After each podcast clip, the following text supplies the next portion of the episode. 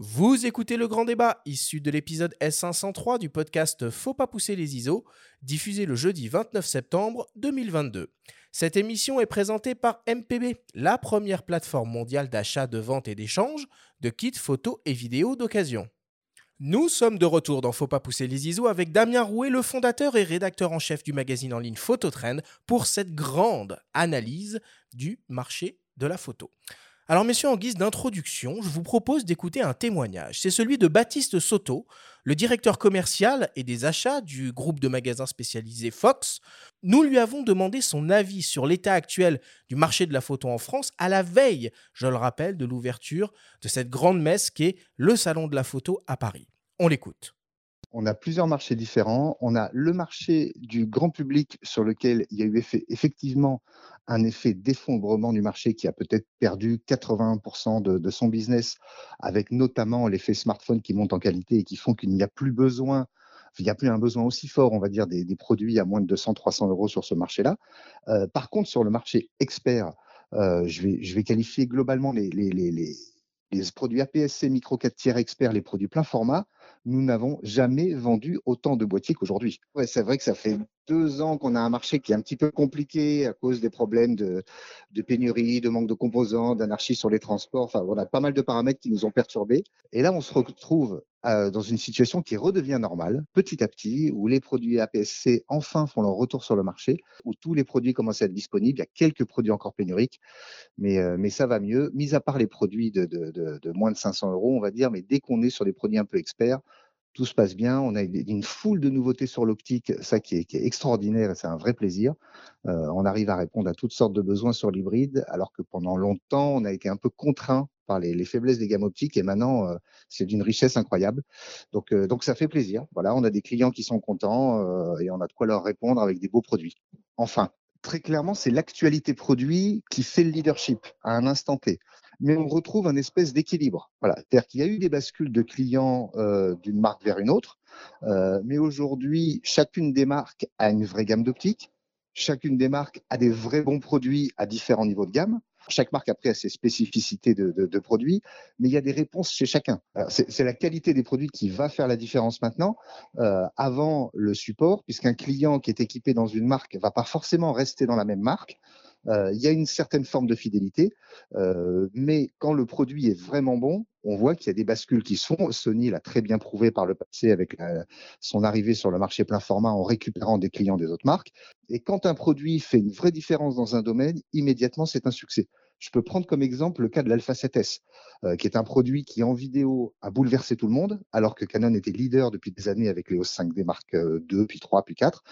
Euh, L'Alpha 7S a complètement changé la donne et a fait une grosse bascule sur tous les clients usagers en vidéo, comme le GH6 l'a fait par exemple sur le, marché des plus petits capteurs. Donc on a, quand il y a vraiment le bon produit pour le bon usage, il y a un engouement terrible et, ça c'est agréable à voir parce que ça veut dire qu'il y a, il y a vraiment une passion du photographe avant tout pour son usage et pas juste une question de fidélité à la marque. Ce serait dommage. Bah voilà un témoignage qui est quand même plutôt euh, encourageant pour, euh, pour le marché de la photo avec un tableau qui n'est pas si noir euh, que, que ça. Damien, on, est toujours un peu dans, dans la bulle de transition à l'hybride où on commence à avoir franchi le, le pic, si je puis dire?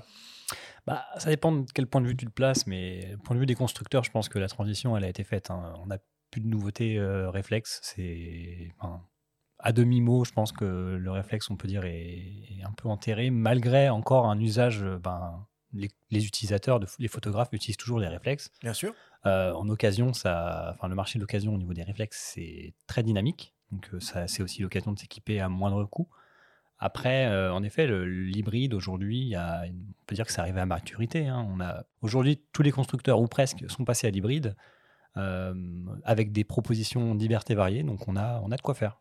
Oui, il n'y a que Pentax hein, qui fait figure d'irréductible un petit peu, mais bon, déjà. On essayé l'hybride. Oh. Oui, par deux fois d'ailleurs. et non, ils ne sont pas arrivés.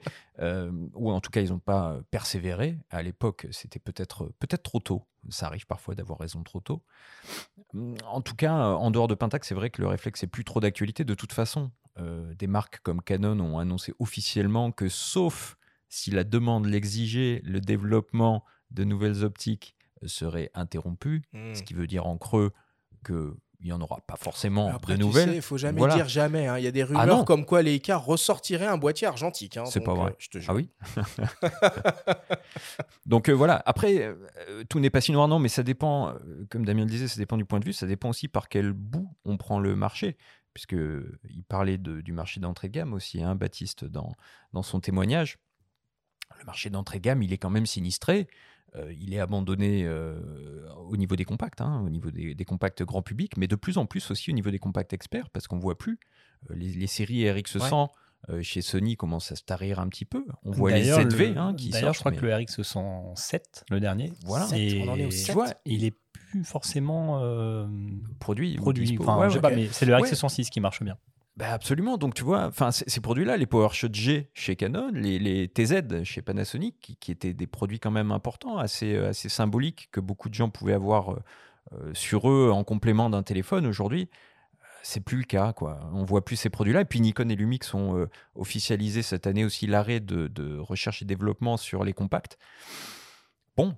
Il y a, y clairement un tournant, la messe est dite, ouais. Donc on est sur un marché maintenant d'expertise et euh, de loisirs de luxe.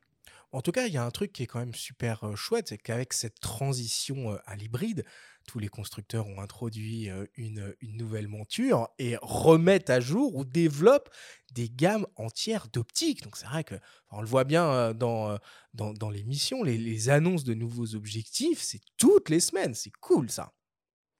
Oui, ça a toujours été un peu le cas. Les optiques, enfin, depuis que des marques comme Samyang ont pris la roue de, de Sigma et Tamron, notamment à l'époque des réflexes, euh, on a toujours vu beaucoup d'optiques. Là, c'est vrai qu'il y a peut-être une, une frénésie. Et bon, la monture, depuis, euh, depuis un moment, elle va en poupe. hein. Tout le monde s'en empare, euh, que ce soit Voigtlander, euh, Samyang, Vitrox. Enfin, on peut, voilà, on peut tous, euh, tous, les citer. Sigma, les gros aussi. Et, voilà. et- et bien sûr, Tamron Sigma qui continue aussi à développer. On va parler de tout ça, hein, puisqu'on va entendre les uns et les autres. Maintenant, c'est bien. En tout cas, ça me plaît qu'on parle de monture plus que de marque, parce que, à mon avis, c'est comme ça qu'il faut raisonner. Il faut raisonner en termes de monture avant de parler de, de marque. Mais bon. Sauf qu'aujourd'hui, Ouais. majoritairement, une monture égale une marque presque. hein. Ouais. À part Sony, on va Eh dire. ben, ouais, Oh, Nikon ben, maintenant, Nikon arrive, un peu à voilà. Voilà, mais- c'est ça. Ouais, ouais, non, justement, la monture, elle, elle regroupe euh, Sigma, Lumix, Oui. euh, Leica. Oui, mais c'est là. Euh, oui, C'est c'est les utilisateurs de petit- Canon qui sont un peu tristes, qui n'ont pas Oui, vraiment beaucoup d'alternatives, voire pas du tout. Surtout Pour qu'en ce l'instant. moment, voilà, avec Canon, bon, il y a eu une petite histoire dernièrement. euh, les optiques Viltrox. Euh, Oui, AF, Samyang aussi, il y a eu euh, une histoire. Samyang aussi, ouais, ouais, ouais. Mais officiellement, je crois que Canon Allemagne a indiqué que les optiques Viltrox avaient été retirées euh, en raison de violation de brevets, De brevets, et ouais. de design euh, Bien sûr. industriel. Bien sûr, mais on peut, on peut aussi euh, espérer et voir, enfin on y viendra en, Ouais. en parlant marque euh, par marque, que peut-être tout ça s'ouvre un petit peu. quoi. Ça va prendre un peu de temps, mais ça on va y arriver, je pense. Bon, en tout cas, euh, on a bien compris que, les smartphones avaient fait beaucoup de mal à tout ce que tu disais, hein, les, compacts, les boîtiers d'en- d'entrée de gamme. Est-ce que le danger, il n'est pas encore là, même euh, sur le marché des, amateurs, des, euh, des passionnés? On voit, on voit les, les, évolutions technologiques qui sont faites dans les smartphones. Damien, je sais que sur Ouais. Phototrend, vous suiviez ça de, de, de, de près. C'est dingue, Bah, la vitesse à laquelle ça va. C'est dingue. Alors, on- on- certains diront que, je crois que c'était l'épisode précédent avec, euh, avec Jérôme qui disait qu'en gros, il y avait, il y avait plus forcément de, de grosses nouveautés sur les smartphones euh, aujourd'hui avec l'iPhone 14 euh, qui est une évolution. Mais c'est dingue aujourd'hui qu'on. Alors, déjà, aujourd'hui, nos smartphones ont plusieurs focales, donc on peut faire euh, du téléobjectif, du grand angle, de l'ultra grand angle, c'est des des zooms. zooms. Il y a Sony qui a, qui a annoncé un zoom. euh, voilà, c'est ça reste c'est intéressant après en effet je pense que les puristes verront toujours que le smartphone c'est un complément d'autres choses mais pour le grand public euh, on a de moins en moins besoin en effet d'un appareil photo dédié. Mais euh, ben, avec son smartphone qu'on a toujours sur soi on peut faire des très très belles images. On peut utiliser des formats euh, RAW maintenant. Donc après ça pour pouvoir faire un peu de traitement. Mais surtout sur les smartphones c'est la force de l'algorithme. On est plus, on est, on est sur l'optique un petit peu, mais on est surtout sur un traitement logiciel algorithmique. Et Moi, c'est ça qui me fait peur, en fait. C'est-à-dire que quand on connaît la peur puissance en fait, en des- fait, pourquoi, pourquoi employer le mot peur et pourquoi euh, finalement tout ça En est fait, une très bonne nouvelle Ce qui me fait peur, c'est que euh, je sais que la, puissance en R&D et en moyens financiers que peuvent mettre ces grands constructeurs de smartphones sur toutes ces fonctionnalités logicielles est sans commune mesure infiniment supérieure à ce qui est possible de faire pour nos constructeurs historiques d'appareils photo, qui encore l'avantage sur le hardware, mais c'est sur le software où ça va être dur de suivre Mais la cadence. c'est pas grave, de- C'est pas grave, les gens n'ont jamais fait autant d'images. Ils vont découvrir, ils vont s'initier, ils vont développer une culture de l'image. Et puis quand on va en avoir envie, puis on en parlera prochainement dans d'autres émissions, on en a déjà parlé, de faire des tirages euh, grand format, etc., où on atteindra les limites aussi du capteur, ou quand on voudra tirer des belles images en basse sûr, lumière sûr, ou au loin, on s'apercevra des limites de ces outils-là et on basculera vers un vrai appareil photo, ce dont on va parler un petit peu tout à l'heure, sans passer pour des dinosaures. Beaucoup Euh, parlé tout à l'heure. Voilà. et, et- et il faut être clair aussi. La photo, enfin le marché de la photo a raté euh, des étapes. Euh, Peut-être qu'à une époque, euh, des, des constructeurs historiques auraient sorti un smartphone, euh, je me souviens de Samsung ou Kodak qui avaient fait Oui, des CM1, essais. CM1, CM1, Euh, CM1. Et, et Pana, et notre fameux, euh, on l'aime tous les deux avec Arthur, effectivement, le Nikon, CM1, moi je l'ai gardé avec le 28 mm focal fixe, Nikon. Bon, euh, ces marques-là auraient investi de plein pied euh, tout le- l'aspect ludique et de partage euh, que permettent ces outils et qu'il ne faut pas négliger. hein. À la fin, c'est quand même ça qui prime. Bah, peut-être qu'on verrait ça différemment. Et le Zeiss? Tu te souviens il y a un Et le Zeiss. Il est là, sorti ou pas ce je sais truc-là pas. finalement c'est une excellente Je question. sais pas, c'est un peu pour, le serpent pour de mer. rappel, Ah ouais, c'était ouais, un ouais. compact expert 2436 de mémoire Oui. à focale fixe qui tournait sous Android Absolument. et qui avait la particularité d'avoir Lightroom ZX1, non Comment il embarqué s'appelait à l'intérieur. Oui, oui, c'est ça. P- Présenté en marge de la photokina quand la, photokina Dernière, existait. la Donc, dernière. on parle d'une autre époque.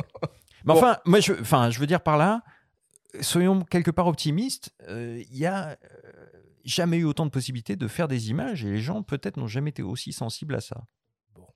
Voilà pour cette première euh, approche, on va dire un peu euh, globale, générale au- autour du marché. Maintenant, on va rentrer un peu dans le détail. On va passer à la moulinette, les principaux constructeurs euh, de cette industrie. Et pour qu'il n'y ait pas de problème, pas de jaloux, on va traiter les choses par ordre alphabétique. On commence donc naturellement par Canon. Et on vous propose d'écouter le témoignage de Claire-Anne de Villard, la directrice marketing de Canon France. Nous lui avons demandé de nous expliquer la stratégie de la marque sur la monture RF avec les boîtiers APS-C et 24-36 mm. On l'écoute.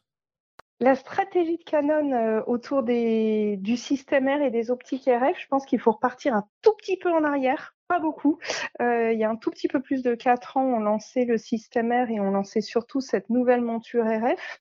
Le système EOS, il avait duré une trentaine d'années, qu'il était temps de, repartir pour les 30 prochaines années avec une monture optique pour être le point de départ ensuite de nos nouveaux appareils photo. Et donc, c'est à partir de ce moment-là qu'on a, lancé euh, nos hybrides R. Donc, pour donner un ordre d'idée, en à peu près 4 ans, on a lancé 30 opt- une trentaine d'optiques RF et une dizaine de boîtiers euh, R. Et donc, R7 et R10, ça va nous permettre d'élargir, d'étoffer encore la gamme pour être à chaque fois un tout petit peu plus fin dans les usages qu'on va permettre. On va pouvoir chercher des utilisateurs euh, qui vont avoir une utilisation notamment dans l'animalier et notamment dans la vitesse tout en ayant une utilisation hyper simple des optiques parce qu'ils vont avoir accès à toute la gamme des optiques RF. Euh, et on a aussi euh, lancé des nouvelles optiques euh, RFS de la même manière qu'on avait les optiques EFS qui sont aussi dédiées à ce type, euh, type d'appareil. Si on parle un petit peu du futur, euh, et on est dans, dans une entreprise en tout cas qui, ne dévoile pas en avance euh, euh, les lancements de, ces futurs boîtiers. Ce que je peux dire, c'est me baser sur le passé proche. C'est qu'en 4 ans, on a eu à peu près 30 optiques, 10 boîtiers. On est vraiment encore en train de, compléter la gamme. Euh, à aujourd'hui, je pense qu'on a déjà, on peut dire, une gamme complète qui permet de couvrir tous les usages. Il faut patienter pour, voir, pour continuer à voir les nouveautés produits, mais en tout cas, généralement, on a des belles gammes produits euh, dans les tiroirs euh, en permanence. Bon, bah, on voit finalement petit à petit que Canon, avec sa monture euh, RF, euh, reprend finalement la stratégie qu'ils avaient sur la monture EOS avec euh, cette double gamme euh, APS-C et 24-36 mm. C'est quand même une super nouvelle, ça, l'arrivée de l'EOS R7 pour les, les inconditionnels du 7D Mark II, Damien. Bah, c'est sûr, là, on arrive sur, les, sur la, on va dire la deux- deuxième étage de la fusée. On a, on a, enfin, Canon a commencé par le plein format avec des optiques euh, très lumineuses, euh, très professionnelles. Bon, un boîtier, euh, premier cher. boîtier, très cher également. Ouais. Un EOS R, euh, on va dire. Voilà, un premier boîtier. Un premier euh, Un- Un voilà, prototype jet. qui n'aurait pas dû Un sortir. premier jet, c'est la ça, touch bar était une erreur, mais, euh, Et, voilà, mais ce qui est ça intéressant, depuis. Ouais, donc c'est ce qui est intéressant, c'est qu'il passe maintenant à la PSC, donc on, a, on arrive sur des boîtiers plus compacts, euh, également un peu plus abordables, et qui permettent de- d'autres pratiques. Alors, on a en effet le R7 qui permet de faire de la photographie animalière, le R10 qui est un autre boîtier un peu plus, encore plus abordable. On peut, utiliser, on peut réutiliser ces optiques EFS, donc euh, avec l'adaptateur. Bon, Ensuite, maintenant, Canon va devoir lancer des nouvelles optiques euh, RFS. RFS, ouais. Voilà, c'est ça, ouais. exactement. Donc, euh, il y a encore beaucoup de choses à faire. Et le parc optique est, est là, il se développe. En effet, il ben, faut mettre un petit ticket à l'entrée, mais ça, c'est un peu commun avec tous les constructeurs aujourd'hui en, en hybride. hein. On est... Certains diront que c'est au même tarif. voilà, c'est. C'est plus cher.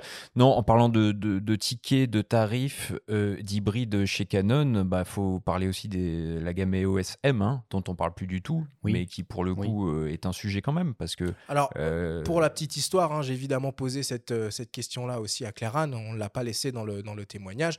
Évidemment, euh, elle m'a répondu euh, que euh, le système EOSM continuait d'exister et allait continuer à exister. Cependant, on peut vraiment euh, avoir des doutes quand même euh, là-dessus dans le futur, parce que ça paraît un peu euh, euh, servir à rien d'avoir euh, deux systèmes en parallèle avec les mêmes caractéristiques. Non, mais ce qu'il faut dire par rapport à ça, c'est que du coup, euh, les R7, euh, R10 et donc euh, les optiques RFS ne sont pas une première euh, en hybride chez Canon. La. PSC n'est pas une nouveauté. Et l'autre chose qu'il faut dire aux utilisateurs d'EOS M, eh ben, c'est peut-être de ne pas investir cette gamme-là qui risque euh, fort de ne pas avoir euh, de futur. Voilà. Tu parles ça, bien de la gamme c'est- EOS M. C'est important, la gamme EOS M, bien sûr. Ouais. Ouais, bien sûr. Après, on a. Ouais, c'est vrai que Même si ce sont des bons produits, hein, je dis pas le contraire. Enfin, J'ai envie en de dire ça. peut-être heureusement que Canon n'a pas fait trop d'objectifs EOSM, donc comme ça, ben, Alors, Même tout à si- fait, la gamme est loin d'être Voilà. aboutie, ça c'est même vrai. si tu as acheté tous les optiques, ben, t'as pas, Ouais. pas forcément dépensé tout, tout ton argent, j'espère. C'est vrai. Non, puis il y a des photographes. Moi, je, sais- je me souviens de Franck Séguin, hein, qui est ambassadeur Canon, qui était venu à ce micro, qui nous a expliqué qu'il pouvait utiliser des EOSM euh, en parallèle de ses opti- de, enfin, de, ses, euh, de son R5 ou d'autres boîtiers pour faire des photos euh, dans des conditions un petit peu plus contraintes, où de la promiscuité ou euh, plus de discrétion était re- nécessaire. Et, ça le satisfaisait. Maintenant, attention, quand on parle d'investir une gamme, on parle de, développer euh, euh, son parc optique faut peut-être pas le faire sur la gamme EOS M. Alors moi, il y a un truc quand même qui m'a qui m'a marqué euh, chez Canon récemment. Donc ils ont fait une mise à jour de firmware sur le R3. L'appareil serait donc capable de monter à 195 images par seconde en rafale. Bon, certes sur un quart de seconde, mais c'est complètement fou comme euh, fonctionnalité quand on y pense. Oui, c'est fou. Après, qui va vraiment utiliser cette fonctionnalité? Hmm, ça va, je pense que ça va se limiter vraiment à certains, certains photographes qui ont besoin de, de découper une image, euh, mais c'est un quart de seconde, c'est ça? Ouais, ça fait, ça fait une série de 50 photos, quoi, en gros. hein. Euh, Ouais, Ouais. Pour moi, on n'est plus dans la photo là. Moi, moi, ça me parle absolument pas. En revanche, quand tu parles du R3 et qu'on parle de Rafale, il y a un truc qu'on peut, qu'on peut signaler aussi, qui est marrant, hein, qui est dans l'histoire de Canon, c'est le retour euh, du pilotage des collimateurs AF à l'œil. Ouais. Et ça, c'est marrant quand même. Ouais, Alors Qui moi, je l'ai jamais testé. Ça qui, fonctionne, qui était apparu sur les OS 5 euh, Ah, argentiques. Damien, ça Ouais. marche ou ça marche pas? Alors ça marche, mais moi je sais pas pourquoi ça ne marche pas avec moi. J'ai À cause des lunettes, peut-être? Je, non, je sais même- pas. même Moi, moi, sans moi, ça a marché. euh, hein, non, mais ça a marché. Faut le calibrer, on- l'a mais- testé, euh, ça a marché dans- avec l'équipe, mais moi je n'ai pas réussi à le faire marcher. Je suis allé voir Canon. Euh, Faut que je, je pense qu'il faut que je les aide à, à améliorer la, la technique. Bah, après, en le, effet, le calibrage, peut-être. mais ça marche, ouais, ça mais marche je- avec pas mal de gens, mais je sais pas Ouais, pourquoi. ouais. Je dois avoir une, une- un œil qui est, qui est pas détecté. Moi, j'ai mis un petit peu de temps à m'y faire. Je suis peut-être pas un être humain en fait. mais, ah oui, ça, c'est un problème. humain. Ah, merde. L'œil des robots, ça marche pas encore. Ok, bon, voilà pour ce premier tour euh, d'horizon de Canon. Je vous propose maintenant qu'on fasse marcher un peu la, la boule de cristal et qu'on essaye un petit peu de deviner à l'avance ce qui risque d'arriver chez Canon dans les mois, on va dire euh, l'année prochaine. euh. Ça fait un peu secte, hein, un peu gourou là. Ah, J'ai essayé de trouver une musique d'ambiance un Ah, peu Madame Irma, mais euh, voilà, je, je vois le flash. Sais pas si vous vous rappelez de ce film là, Madame Irma avec, euh, avec Didier Bourdon. Bref, euh, peu importe. Selon vous, selon vous, c'est quoi la, la suite pour, euh, pour Canon en toute logique? Alors moi j'ai envie de dire, Canon ces derniers temps a, essayé d'innover euh, avec des produits qui sont un peu à l'écart de, de ce qu'ils font habituellement. Tu- il y a les, fameuses, euh, bon t'as les imprimantes Zoé Mini, t'as le hum, la REC aussi qui permet de. C'est un petit mousqueton voilà, qui permet avec un petit appareil photo. Et puis une- le zoom, le Ouais, le- PowerShot Zoom, ouais. Zoom. Pourquoi pas faire de un, smartphone, un télescope euh, photo pour, euh, pour aller admirer les étoiles Télescope photo. Voilà. Ok, ok, t'as un avis différent. Ah, pourquoi toi pas Non, bah, si, si on, si on se place du point de vue raisonnable, Non, Ouais. Bien sûr. Soyons Il manque- raisonnables. il manque, en euh, manque un. il, man- il manque le, le R1, évidemment, Oui, le- si, on, si, on peut, si on peut l'appeler comme ça, puisque bon, Il n'y euh, a pas de nom final. il n'y a, pas encore de nom final. Et si bien même, il y a des chances quand même qu'il s'appelle comme ça. et s'il y en avait R0 un, évidemment, on n'est pas au courant. Évidemment. R1X, peut-être Hmm, Ah Ouais. oui, ça me dit quelque Ah, chose. Ça pourrait, ça Ouais. pourrait. Mais en effet, peut-être un boîtier euh, Bah, Ultra pro, quoi. ultra pro, ultra sportif. euh, Oui, même- parce que le R3 est, est certes un super boîtier, Mm. euh, et ça, tous les photographes qui l'utilisent autour des terrains, ils ont l'air très contents. Quand on regarde ce qu'il y a en face, chez Sony et chez Nikon notamment, eh ben, on se dit que Canon a encore euh, des choses à Une faire. carte à jouer. Ok, ça marche. Allez, on continue. Euh, L'alphabet, du coup, on s'attaque à Fujifilm, qui vient tout juste d'annoncer euh, un nouveau boîtier, le XH2, taillé pour le studio et la vidéo. On s'est entretenu avec Cyril Duchesne, qui est le chef produit de Fujifilm France. Nous lui avons demandé de nous parler de la stratégie de Fujifilm pour concurrencer le monde du 24-36 mm. On l'écoute. C'est la vision qu'avaient euh, les ingénieurs japonais il y a, en 2017 quand on a lancé le GFX. L'idée, c'était de dire euh, Fujifilm n'ira pas sur ce marché euh, du plein format qui est, euh, entre guillemets, complètement saturé par la concurrence. Nous, on avait décidé de se battre sur deux autres formats qui étaient un peu délaissés pour le coup par la concurrence. Il y avait ce grand format qui était le but de proposer de la très haute définition pour les personnes qui trouvaient que la qualité d'image du plein format était peut-être un peu limitée. Donc l'idée, c'était de leur propos- proposer quelque chose pour aller encore plus loin en post-production, aller encore plus loin en termes de détails dans des paysages, dans du portrait.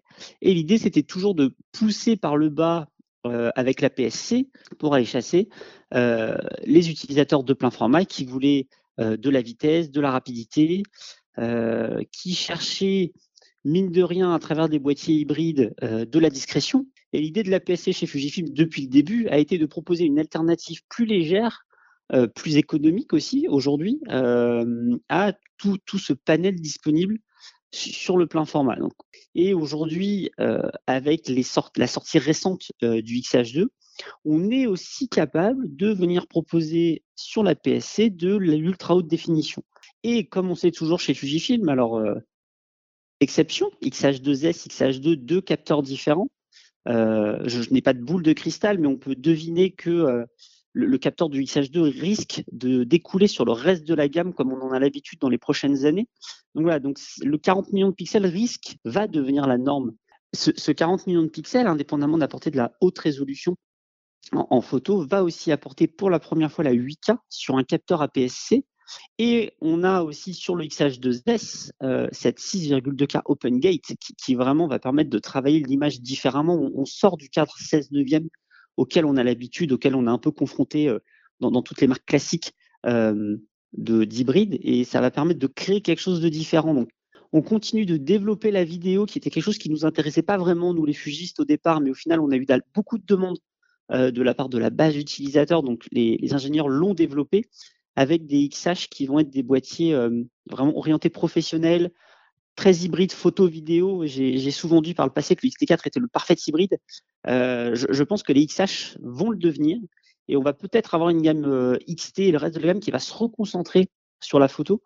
Donc je pense que voilà, Fujifilm à travers euh, ces deux boîtiers, on va se concentrer euh, plutôt pour les prochaines années sur le sur la série X, comme on est- s'est beaucoup se concentrer sur la série GFX ces deux dernières années, pour continuer de développer la vidéo, continuer de développer l'ultra haute définition, continuer de développer les optiques pour exploiter cette définition et, et permettre aux photographes d'en exploiter chaque pixel de la meilleure manière qui soit. Bon, ben voilà, on le comprend bien, hein, c'est la stratégie. Il dit plein de choses passionnantes, la hein. Stratégie de l'étau, APS-C d'un côté, moyen format de l'autre. Selon toi, euh, Damien, euh, c'est quoi qui, qui concurrence le plus le 24-36 C'est un APS-C ultra défini ou c'est un moyen format? Moi, je trouve que la- déjà la stratégie de, de Fujifilm, elle est intéressante et elle est, elle est très claire. Elle est Enfin, originale, elle, est, elle est originale et il donne des choses. Enfin, j'adore euh, Fujifilm. un petit, petit aparté, les événements X Summit euh, qu'ils organisent à chaque fois pour, euh, pour présenter Mm. leurs nouveautés. Ils présentent aussi ben, la roadmap, ils présentent des nouvelles choses qui vont arriver, ils ont euh, des ambassadeurs qui ont, qui ont testé le les produits. Enfin, c'est... Les ingénieurs disent souvent beaucoup de choses. Oui, aussi. exactement ce que... Enfin, sur on- 100 50 mm 1, ils avaient expliqué pourquoi ils n'avaient pas réussi à faire un 33 mm, enfin F1 à l'époque. euh, Enfin, je suis d'accord avec toi. Voilà, c'est hein. ils ont une, a- une espèce, une certaine transparence qu'on qu'on- qu'on apprécie beaucoup. Donc après, tu me demandes est-ce que, euh, est-ce que la PSC est le moyen, qu'est-ce qui est le plus euh, concurrence le plus le plein format entre la PSC et le moyen format J'ai envie de dire euh, les deux et aucun des deux parce que chacun a, son intérêt. Fujifilm a commencé sur la PSC euh, et la stratégie de se dire bah on va pas faire comme les autres d'aller sur et plutôt aller sur le moyen format plutôt que le plein format. bah, je pense que elle est réussie parce que quand on voit les les parts de marché que Fuji a réussi à avoir sur le moyen format justement, alors certes ils s'en vont pas euh, des, des- des palettes entières tous les jours, mais euh, je me souviens plus des chiffres, mais c'est une croissance énorme euh, déjà du, de ce marché-là et Et le rendre abordable de plus en plus. et c'est ça, le rendre abordable. Et à côté, euh, on a des acteurs comme Hasselblad ou Pentax qui font un peu grise mine, hein, je pense. En tout cas, Fujifilm est cohérent. Ça, c'est la chose qu'il faut dire parce que sur la tendance actuelle du marché, Baptiste le disait en introduction de notre échange, euh, un marché qui revient au petit capteur, entre guillemets, ce qui n'a rien de dégradant, hein, mais au système APS-C micro 4 tiers en force. Fuji- Fujifilm, depuis le début, en hybride, il mise sur le format APS-C. Donc, ça, euh, pour le coup, c'est très cohérent. Et à mon avis, ce qu'il faut dire, c'est pas qu'ils vont concurrencer le, le plein format, enfin que le moyen format ou l'APS-C vont concurrencer le plein format. Euh, le risque pour Fuji, c'est presque de euh, s'auto-concurrencer. Je m'explique, Mm. c'est-à-dire que le XH2, qui propose aujourd'hui une très haute définition sur de la PSC, va peut-être commencer à faire un petit peu d'ombre à l'entrée de gamme moyen format chez eux. Bah, il va falloir que dans les discours, ils soient, ils soient, ils soient malins, ils Ah, il soient parle habiles. pas de moyen format, il parle de grand format. Oui, hein, c'est Tout à fait. Ouais, hein. ça, bon. ça, ça se discute. hein. Bah, ouais, pourquoi pas. Large format, pourquoi pas, pourquoi pas. En tout cas, un GFX 50S euh, Mark II, qui est un très bon boîtier avec un autofocus quand même largement en deçà du, GFX 100S, qui est vendu deux fois plus cher, euh, peut euh, commencer à avoir un peu peur de, voir arriver un XH2 euh, qui sont de merveilleux boîtiers. Alors, j'ai pas encore testé le XH2, mais le XH2S, qui est à mon sens le meilleur APS-C que j'ai jamais, jamais utilisé avant le Nikon D500 auparavant, qui était un réflexe extraordinaire. Euh, le XH2S est un formidable outil. C'est un rock. C'est très solide. Euh, la qualité d'image est assez euh, époustouflante. La stabilisation est là. Finalement, autant d'ingrédients qu'on peut louer sur des appareils euh, plein format, on les retrouve sur la PSC Et avec une gamme optique aussi. superbe. Et l'autofocus, tu as raison de le, le souligner, c'est très important, progresse. Un argument de plus qui va contre le GFX 50S Mark II qui souffre d'un autofocus, pour moi, à la traîne. Certains diront que le, moyen de format, c'est aussi une autre pratique photo, qu'il faut prendre son temps. et- Absolument, et bon. absolument. Et, Mais- et quand on a testé, enfin, on n'a on n'a pas encore publié le test, mais euh, on a testé le GFX 100S, et en effet, si tu vas trop vite, dans tous les cas, euh, ton image est ratée. si tu vas trop vite, ton image est ratée. Et puis pour ceux qui veulent euh, faire une autre photo, comme tu le dis et tu as raison, tu peux aussi utiliser le mode haute résolution que tu trouves sur le XH2, donc de 40 millions de pixels, tu peux passer à 160. Bon, euh, ça s'envisage tout ça. Il y a un truc aussi qui est important de, de- de- de souligner dans cette stratégie globale de Fujifilm, c'est qu'ils ont eu, ils ont eu la très bonne idée d'ouvrir euh, relativement récemment euh, leur monture. Alors je parle de la monture X hein, pour les hybrides En 2020 euh, APS-C et que du coup maintenant les utilisateurs de d'hybrides Fujifilm ont vraiment du choix et on commence à avoir une réelle alors c'est tout le dé- le début Oui, encore oui. mais une réelle gamme euh, d'alternatives chez Sigma et chez Tamron et ça c'est vraiment une bonne nouvelle Bah oui, c'est vrai que alors, hum, la gamme d'optique, ça fait 10 ans, je crois, que la, la monture X existe. C'est leur dixième anniversaire euh, cette année. Et bon, on a les optiques Fujifilm, elles ont toujours eu, euh, ben voilà, ce, ce- enfin les, les photographes Fuji adorent les optiques Fuji parce qu'elles sont compactes, euh, légères, euh, lumineuses. très ergonomique Bien aussi. construite, Euh, très bien tr- construite. Très, très, voilà, bien, bien construite, euh, ergonomique. Hum, Bon, après, il y a toujours des choses à redire. euh, Et puis, Fujifilm continue de commence plutôt à renouveler ses- sa gamme. hein. On a donc là le nouveau euh, 50 56 mm f1.2. F1.2, il y a, il y a trois 50 mm f1.2, donc il y a le nouveau qui remplace l'ancien, et puis il y a celui à apodisation qui Oui, reste ça. au catalogue. Il y a un Donc, voilà. 33 F1.4 aussi euh. Ouais. Mais- Mais, bon, voilà, pour dire que Il renouvelle, ils- oui. ça fait 10 ans, bah, les premières optiques qui sont arrivées bah, commencent à se faire vieilles, et donc, euh, notamment en termes d'autofocus pour la vidéo. Donc, ils sont en train de renouveler tout ça. Mais oui, euh, en effet, euh, tu as Sigma, euh, Tamron, euh, Viltrox, Samyang, euh, plein de gens Et après, on ne parle pas de toutes les optiques manuelles qui Ouais, existent ouais, aussi, euh, qui investissent cette monture. Et c'est un plaisir euh, à la fois pour le portefeuille, à la fois pour les possibilités créatives d'avoir plus d'options. Donc c'est tout. C'est le moment un peu de se projeter dans le futur. Selon vous, quel pourrait être l'un des moves de Fujifilm dans un futur proche Damien? Ah bah là, c'est facile. Enfin, Ah, c'est facile. Mais oui, oh c'est facile. Moi, je suis devenu Madame Irma, ça y est. Allez, vas-y. Bah, de toute façon, Fujifilm vient d'introduire un nouveau couple euh, capteur-processeur, euh, cinquième génération. Donc, euh, connaissant la stratégie de Fujifilm, euh, c'est quoi ces cloches? Je coupe. connaissant la stratégie de Fujifilm, ça va être de décliner donc ce, ce duo donc sur une sur la gamme et même euh, et même Cyril l'a dit tout à l'heure, on attend un, un successeur euh, de la gamme XT avec euh, ce nouveau ce nouveau duo. Donc, euh, pourquoi pas un XT5 Oui, c'est ça. Si on écoute attentivement les propos de, de- de Cyril, il dit beaucoup de choses en réalité. Ah oui. Et notamment qu'on va retrouver ces fameux capteurs dans ce qui suit. Moi, je rêve, par contre, jouant aux Irma, moi, je rêve d'un X106 avec ce gros capteur, Ou un X200. avec de, avec de la stabilisation. Euh, et un écran euh, en dans toutes les directions. Euh, si, si on est euh, là à jouer au Madame Irma, moi j'ai envie de rêver un petit peu. euh, voilà, je moi, vous ai moi, pas dit je qu'on serais pour passait ça. commande. hein. Ah, capteur, X3. j'aurais peur pour, j'aurais juste peur si on augmente la définition du capteur pour La qualité de l'optique. Et euh, ouais, bah, qui, qui est, qui est bon, qui est une optique un petit peu moyenne. Elle est même en version 2, le 23 mm f2 intégré. Euh, mais je la trouve encore un petit peu moyenne, un petit peu molle euh, à pleine ouverture. Donc attention, hausse de définition. euh, il faudra peut-être revoir aussi le schéma de l'optique. Ils l'ont Mais- amélioré par rapport à la, Elle la est, elle est, génération elle- déjà. ouais, mais elle, elle, sera reste. pas prête? elle- ah bah, moi qui ai le X105, je, je- je la trouve encore un peu juste à pleine ouverture. Mais bon, ça c'est, on est dans la part du rêve. Voilà. Bon, voilà pour Fujifilm. On continue notre tournée avec Lumix. Nous nous sommes entretenus avec Jérémy Hoffman, le responsable marketing Lumix Europe de l'Ouest et du Sud, et lui avons demandé comment la marque allait continuer de front le développement de ses gammes micro 4 tiers et 24-36 mm. On l'écoute. Aujourd'hui, la marque euh, Lumix est bien là, donc sur tous les segments, puisqu'en fait, on fait coexister toutes nos gammes. Et nous sommes depuis le début de l'année la seconde marque photo la plus vendue en France. Donc oui, on va bien faire coexister nos deux systèmes inter- interchangeables, à savoir donc tout ce qui est monture micro 4 tiers et monture L en plein format, qui sont aujourd'hui finalement deux écosystèmes qui sont très complémentaires. Alors, sur les produits à, à monture micro 4 tiers, donc sur les plus petits capteurs, on a une demande qui est plutôt stable. On adresse encore un vrai marché que le smartphone euh, ne prend pas, et notamment en vidéo avec des produits comme le, le GH6. Et de l'autre côté, bien sûr, on a le plein format euh, avec notre série S, avec une croissance exponentielle euh, en France. D'ailleurs, c'est l'un des meilleurs marchés en Europe aujourd'hui, qui est fortement lié à, toutes les nouveautés produits.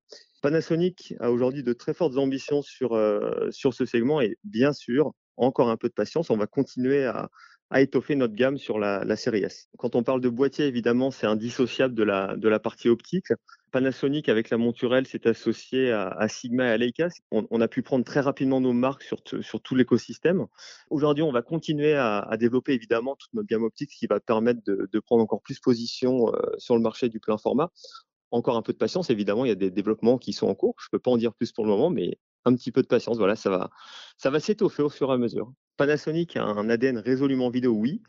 La 8K sera pour moi un, vrai enjeu le jour où il y aura de quoi la diffuser. Pour moi, c'est encore aujourd'hui un, rêve d'ingénieur. Je pense qu'il y a encore tellement de potentiel à développer sur la 4K et la 6K, que ce soit sur les, les niveaux de qualité d'image, l'encodage, la colorimétrie, et non pas de juste mettre de la 8K pour mettre de la 8K.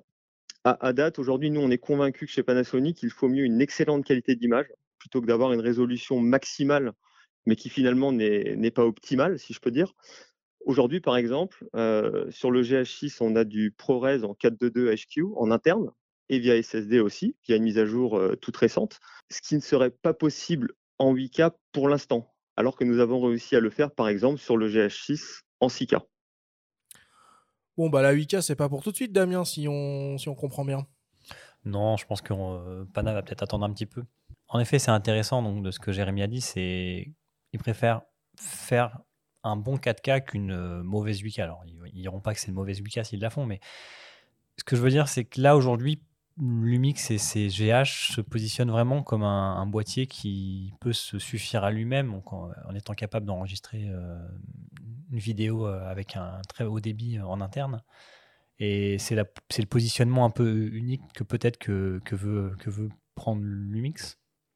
Bah, unique peut-être pas parce que même un A7S3 finalement qui est un peu le, le- la tête de gondole en vidéo chez Sony euh, se limite à la 4K hein, puisque l'Alpha 1 fait de la 8K certes mais tu vois enfin, donc euh, L'euro Non? finalement pff, ouais mais l'euro finalement faire de la très bonne 4K c'est un petit peu le leitmotiv de beaucoup de vidéastes aujourd'hui Euh, enfin, rappelons au passage quand même le S1H ou même euh, le S5 sont capables de faire de la 6K. hein.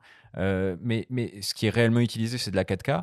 Après, l'intérêt de la 8K, on l'a dit avec Jérôme euh, Kainborg dans l'émission précédente, ça peut être aussi plusieurs usages. Ça peut être de recadrer euh, dans l'image. euh, Ouais. Voilà, ça, ça, ça peut être intéressant. Mais la 8K, c'est pas vraiment finalement euh, un sujet de préoccupation. En revanche, pour faire une, pour l'anecdote, je me souviens qu'une des dernières éditions de la Photokina, dans l'ancien monde, Lumix s'engageait à proposer la 8K au moment des JO de Tokyo, qui auraient dû avoir lieu en 2020. Oui, Bon. c'est vrai. Finalement, ça n'a pas été le cas, donc on peut dire qu'il travaillait Paris dessus. 2024. Et, et, et, et sait-on jamais, non, mais ça montre aussi, et ça, Jérémy le dit bien dans son intervention aussi, que finalement, euh, les moyens de diffusion de la 8K euh, n'ont pas aussi gagné euh, les ménages, etc. Donc c'est finalement un enjeu plus de geeks ou euh, de passionnés comme, comme nous, euh, de férus de technologie, que- qu'un réel enjeu euh, de pratique. Bah, ça reste pratique, comme tu disais, pour, Mais- le, pour le recadrage et, Ouais, et, ouais.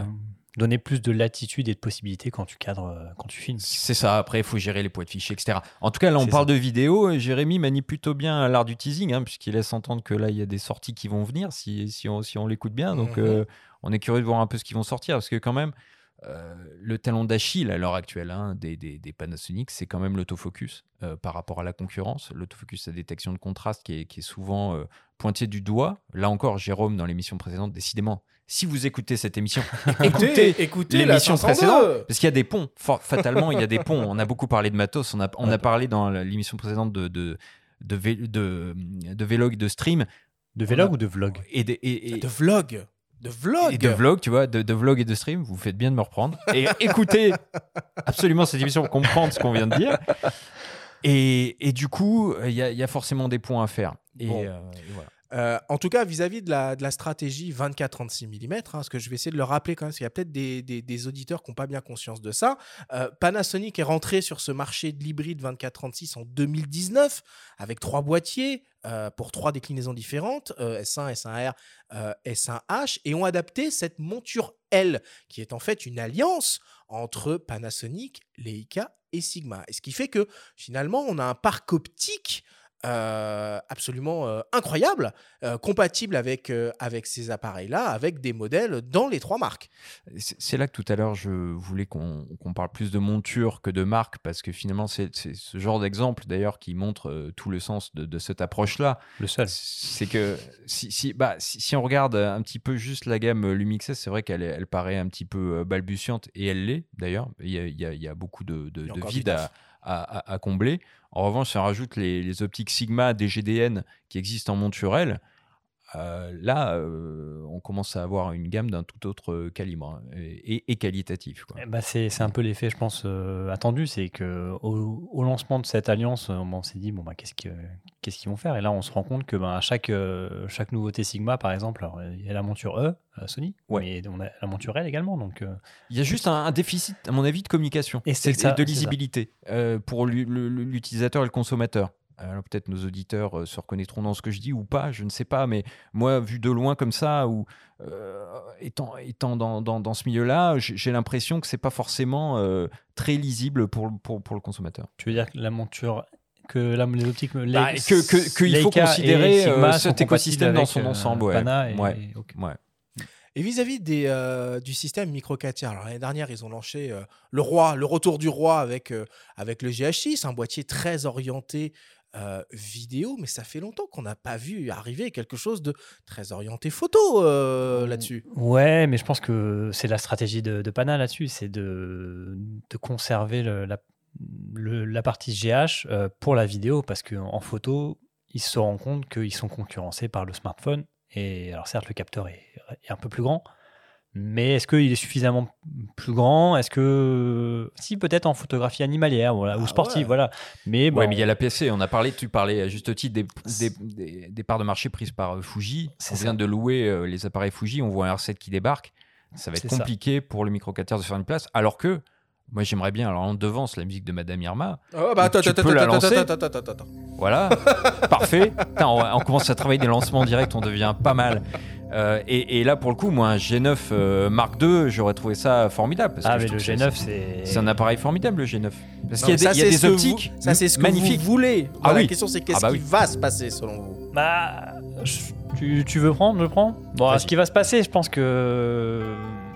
Ça fait longtemps qu'on n'a pas vu de boîtier euh, plein format euh, Ah, Pana. C'est ça, Mm. 2019, hein, les, premiers, euh, les premiers S, euh, ça sent le renouvellement Alors, quand on, même. a eu on a S5 le en S5. 2020, hein. On a le S5 qui était un boîtier euh, plus abordable, plus compact. Mais avec les euh, technos des, des S première génération. Donc je pense que le prochain, enfin, ce que je voudrais, et ce, que, ce qui pourrait arriver, ça serait que, que, S2. que Pana sorte un S2 ou voir un, non ouais, je veux dire voir un boîtier pro euh, directement, mais bon ouais, en effet, un, un S1.2 ou un S2 avec euh, un meilleur autofocus, Voilà. euh, peut-être peut-être un boîtier un peu plus compact aussi quand même, Ouais. parce qu'il faut le dire. Quand on a testé les premiers S1, S1H, euh, Ah bah, le extérieur- S5 C'était est des belles compact pour bêtes. le coup. Euh, c'est- c'est le- Lequel? Le S5. Oui, le S5, mais justement, Ah oui, oui. euh, s'inspirer du S5 pour. Ah bah oui, oui. Oh, mais je pense pas que. Enfin, moi, je serais. Alors, je serais très surpris qu'ils reviennent au S1 parce que là, pour le coup, euh, tu sens un S5 qui est enfin euh, un hybride euh, compact. C'est ce qu'on veut un peu parce que le S1, c'est des tanks. Alors, ça, ça peut parler à certaines personnes. Après, hein. moi, j'adore hein. les, j'adore les, les boîtiers qui ont Qui- une bonne ergonomie. Ouais. Et, et là-dessus, bon, il y a d'autres marques qui font des choses très bien. On en parlera peut-être tout à l'heure. Bien sûr. Et donc, euh, le S1 en soi, euh, tu prends bien en main, mais c'est un, un boîtier qui est assez imposant, assez, assez encombrant. Tu rajoutes une optique euh, lumineuse et tu as quelque chose de qui n'est pas forcément plus léger qu'un réflexe. Ouais, tout à fait. Non, moi, je les vois pas revenir à un truc aussi gros. Je pense qu'ils ils- ils devraient, en tout cas, je, souhaite qu'ils co- continuent sur la voie du S5, qui est, à mon avis, un très bon produit. Mais il faudrait une cadence un petit peu plus ambitieuse pour euh, ne serait-ce que euh, être un petit peu plus euh, face à un Z6 Mark II ou un Alpha 7 IV ou 7 III même. Et surtout, on l'a dit, un autofocus, peut-être à détection de phase. il faudrait qu'ils arrivent à dépasser peut-être ça, quoi. On en a suffisamment parlé à ces micros. Voilà, voilà, voilà pour l'Umix. Et on continue dans la liste des, grands constructeurs et on s'intéresse à Nikon, qui a impressionné tout le monde hein, l'année dernière avec le lancement du, euh, du Z9, hein, l'appareil ultime euh, pour euh, tous les photographes et tous les vidéastes. Nous nous sommes entretenus avec Nicolas Gillet, le directeur marketing et communication de Nikon France, et on lui a demandé de nous parler de la stratégie de Nikon vis-à-vis de la vidéo. Car il est vrai que dans ce domaine, la marque a moins d'expérience et peut-être même un peu moins de légitimité que d'autres. On l'écoute. On a une notoriété auprès des vidéastes qui n'est pas euh, celle qu'on mérite certainement. Euh, paradoxalement, on a été les premiers, euh, il y a quand même pas mal d'années déjà, à proposer de la vidéo sur un réflexe. Euh, on n'a peut-être pas fait un suivi de cette, euh, de cette capacité euh, assez, euh, assez précis. Aujourd'hui, avec la, la gamme Z, c'est vraiment différent. Euh, on a conçu euh, et pensé cette, cette monture et le système pour la vidéo aussi bien que pour la photo. Par exemple, le Z9, évidemment, c'est notre fer de lance. Euh, c'est le premier boîtier à pouvoir faire de la 8K en 60p en RAW et pas que de la 8K, on fait aussi de la, de la 4K en RAW. Euh, donc on met tout ce qu'on sait faire là-dedans sans se limiter. Ce qui permet en fait d'ouvrir des, possibilités sur des boîtiers beaucoup plus polyvalents que des caméras dont c'est l'unique fonction de faire de la vidéo. À la fois par la monture qui offre des fonctionnalités intéressantes en vidéo grâce à la, conception optique qui est plus silencieuse, qui permet de, corriger le focus bracing, donc des choses qui sont vraiment intéressantes pour le vidéaste. Et puis donc tout ce qui est avec les, euh, formats vidéo, les codecs qui sont extrêmement performants. Clairement, on a pour l'instant, en tout cas, toujours l'ambition de, de développer des appareils qui, qui, fonctionnent en fait pour les deux mondes. Euh, c'est d'autant plus intéressant de notre point de vue qu'il y a beaucoup de photographes qui sont aujourd'hui euh, amenés à faire de la vidéo, euh, peut-être aussi des vidéastes qui s'intéressent à la photo. Et c'est vrai que d'avoir un outil euh, qui permet de faire les deux euh, et de partir avec euh, avec un boîtier par rapport à des caméras pro, on va dire, qui nécessitent tout un un panel d'accessoirisation et qui sont compliqués à, mettre, compliqués à mettre en œuvre, un Z9, ça, on le sort du sac, on l'allume et il est prêt à faire son travail. On est euh, super content de la de l'évolution du, du, du, gap qui a été fait d'un seul coup euh, avec euh, avec le Z9. Donc le savoir-faire et la technologie du Z9 euh, évidemment qu'on peut espérer qu'elle soit démocratisée dans d'autres boîtiers euh, plus plus abordables, on va dire, dans, dans le futur. Euh, c'est toujours comme ça qu'on procède. On met en place en fait des technologies euh, grâce à des processeurs euh, hyper performants euh, et qui voilà qui découlent en fait sur les gammes du dessous et puis surtout peut-être encore plus de continuer à avoir une gamme d'optiques de plus en plus riche l'adaptation possible avec la FTZ est intéressante, mais les innovations et les qualités que permettent cette nouvelle monture sont assez infinies. Donc, on continue à développer tout ça. Damien, selon toi, Nikon, il a raison de jouer la carte de la vidéo face à Canon, Sony et Lumix? Ah, C'est une bonne question, ça. Euh, c'est vrai que tu, Nicolas en parlait euh, de la vidéo. Ça fait un moment que Nikon en fait, mais bon. ils ont été les premiers. C'était les premiers. C'était 90, hein. ouais, ouais, en, en HD à l'époque, ouais. Ouais, ouais. Mais il y a eu des, des très bonnes évolutions et c'est vrai qu'aujourd'hui, la vidéo avec Nikon s'est bien améliorée. J'avais, j'avais testé, alors je crois que c'était sur la PSC, le Z50. Euh, en vidéo, il était très très très bien. Et même les boîtiers plein format. Après, euh, je, moi je, suis pas spécialiste vidéo, je pense, hein, mais on le voit, on voit, tous les constructeurs aujourd'hui euh, ont une approche un peu hybride et veulent faire de la photo et de la vidéo. Alors, sauf, sauf d'autres qui viennent, par exemple, Hasselblad qui vient de sortir un boîtier qui n'est que photo. mais oui, je, pense qu'ils sont tout aussi légitimes euh, que, que, Canon ou Sony à, faire de la vidéo, et c'est ce que demande le, marché, donc euh, ils sont dans la bonne direction. De toute façon, la preuve, elle est là, hein, le Z9. Je veux dire, là, c'est le boîtier qui confirme toutes les ambitions de Nikon. Il n'y a rien à dire. C'est un boîtier absolument extraordinaire. Et en plus, il se paye le luxe de sortir un format RAW propriétaire euh, en vidéo. Et là, c'est totalement inattendu. Donc euh, non, Nikon, euh, ils, ont, ils ont toute la légitimité du monde à aller sur la vidéo, et, peu importe qu'il y ait Sony, Canon en face, même si leur cœur de cible vont rester finalement les photographes euh, pros. On va en avoir à ce micro aussi pour, pour parler des optiques hein, dans une émission spéciale. La semaine prochaine. Voilà. Donc ça, c'est important. et la gamme optique est en pleine, en pleine croissance. Il commence à y avoir très très belles choses. Et ce qu'il faut dire, bah, c'est ce fameux ruissellement qu'on attend, hein, dont parlait Nicolas, euh, c'est-à-dire le ruissellement de caractéristiques de technologie maison sur d'autres boîtiers à venir. Et là, effectivement, quand on voit euh, la qualité du système autofocus du Z9, ah bah, on salive d'avance. On se dit euh, sur un futur Z6 Mark III peut-être, ou Z7 Mark III, ou d'autres futurs boîtiers, peut-être que tout à l'heure on en parlera autour de la boule de cristal de Madame Irma, ça, fait, ça fait très très envie il y a de grosses, grosses nouveautés, enfin, enfin de grosses annonces plutôt en termes, en termes d'optique hein, chez Nikon. Hein. ils ont dévoilé il y, a, il y a quelques jours seulement une mise à jour de leur roadmap. Il y a vraiment des choses très intéressantes qui sont en train d'arriver en focal fixe, ultra lumineux. A priori, il y a un 35, un 85 et un 135 mm qui risquent de voir le jour. On a un 600 mm qui, a priori, utiliserait technologie Fresnel. Ah, c'est confirmé ça? J'ai dit a priori. Tu as tes rumeurs? J'ai dit, j'ai dit a priori. Quand tu regardes la roadmap, il est pile en. Enfin bref. Euh, qui, qui, devrait, qui devrait arriver. Et puis bon, voilà, ils ont aussi cette approche-là de, de, de, proposer des alternatives au trio de zoom Magim de 8 constants un peu plus abordables. Même en 24 mm DX, a priori. Euh... Focal fixe. Euh, parce qu'il y a du DX en monture Z. Et il, faut le, il faut le souligner aussi, c'est important ce 28-75 euh, f2.8, euh, le grand angle là qui vient, qui vient juste d'arriver, un 70-180 qui a été annoncé. Bon, on va pas se mentir, c'est copier-coller euh, des optiques Tamron qui existent déjà, qui sont quand même proposées nettement moins chères en, monture Sony. Euh, bon, voilà, n'empêche que commence à y avoir des alternatives, parce que tout le monde, évidemment, ne peut pas mettre plusieurs milliers d'euros euh, dans, euh, dans un zoom f2.8 constant. C'est ça, et puis ben, le, le 2875 ou le...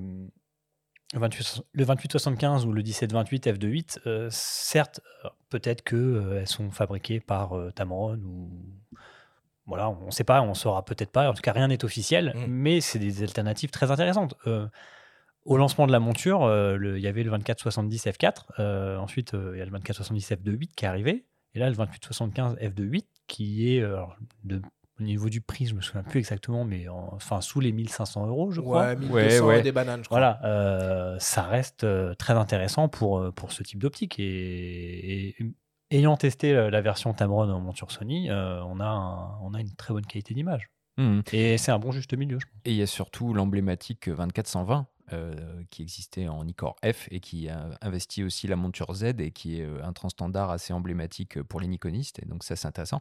On parlait tout à l'heure de l'anti de Fresnel. Moi, sinon, je vous euh, recommande, et pour l'avoir utilisé, ça marche très très bien, d'utiliser le 500 mm f5.6 à l'anti de Fresnel en monture F avec la bague FTZ en attendant.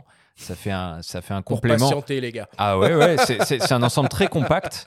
Et, ça fonctionne ah bah, super bien. C'est l'intérêt de la lentille de Fresnel qui permet d'avoir une ah optique très légère et, très, enfin, très utilisable après sur le bord du terrain. Euh, et c'est finalement un des rares cas où une optique réflexe va rester euh, au niveau du gabarit euh, assez intéressante une fois montée sur un hybride. C'est vrai. Bon, et la gamme des, des boîtiers, des boîtiers Z chez, chez, Nikon, elle est, elle est complète selon vous? On a le Z6 II, Z7 II. Bon, c'est une stratégie qui. Et le Z50 et le Z30 et le ZFC. Et le Z9. Il en manque quand même un peu là. Bah, hein il, il, manquerait quoi finalement? Ah, Encore la boule. Selon vous, qu'est-ce que Nikon risque de lancer On parle de sobriété, on en veut toujours plus. Ouais, c'est ça. on est très contradictoire. On a trop, on a trop de choses, euh, trop de nouveautés. Moi, je trouve que comme, euh, comme, comme Canon, euh, Nikon, après avoir lancé du plein format, se met à la PSC, et notamment à PSC pour de la vidéo. Donc ça c'est bien. Peut-être qu'en effet ils vont se reconcentrer sur le plein format en, faisant une petite mise à jour parce que le Z6 II, euh, il y a eu des mises à jour firmware, mais peut-être qu'il commence. À... je ne vais pas dire qu'il est en fin de vie parce que ça fait pas longtemps qu'il est, C'est un formidable outil. moi, c'est mon outil euh, de, principal et le viseur est superbe, l'ergonomie aussi. Bah, peut-être le, moi, mais ça c'est perso, c'est le LCD. Moi j'aimerais qu'ils mettent un euh, un écran orientable dans toutes les directions et sur rotule. Ouais, je préfère. Mais ça, je sais qu'il y a plusieurs, euh, ouais, mais, après, bon, t'as plus l'axe central. Euh, voilà. Donc chacun, son, chacun son truc. Si c'est pour la vidéo, oui. Moi, pour la photo, je trouve que c'est intéressant de le garder comme ça. donc peut-être ouais, un renouvellement de gamme, même si, en effet, comme tu disais, de sobriété, aujourd'hui, on est sur une course à, renouveler ses gammes. Et quand, enfin, moi, je trouve que le Z6 II fonctionne bien. Hein il fonctionne euh, merveilleusement. Non, euh, tout à l'heure, moi, je parlais du D500 comme étant certainement un des meilleurs APS-C euh, qui a jamais existé, qui existe toujours. D'ailleurs, on peut toujours le trouver. Hein. C'est un, boîtier extraordinaire. D'ailleurs, avec un 200-500 hein. en réflexe, bien sûr, en, 200-500. Avec, avec un 200-500, ça marche du feu de Dieu. C'est hyper bien. Donc peut-être un équivalent en APS-C. On a vu que le R7 voulait, se voulait un héritier euh, du 7D Mark II, ce qui pour moi, euh, il n'est pas. Mais bon, on, y reviendra peut-être plus tard, euh, du moins pas tout à fait. peut-être que on pourrait imaginer un D500 sauce hybride. C'est vrai qu'en APS-C, on est encore sur, du, sur de l'entrée de gamme. Hein. Ouais, on est plus sur des boîtiers qui sont qui sont pas trop protégés contre les intempéries, qui sont modestement construits, qui sont très sympathiques, mais qui sont plutôt sur l'entrée de gamme. Donc un APS-C sportif, ça serait pas. Pourquoi pas, Vendu. Voilà pour Nikon. on continue, on continue euh, avec un nouveau venu qui n'en est pas un, évidemment. OM System, ex-Olympus.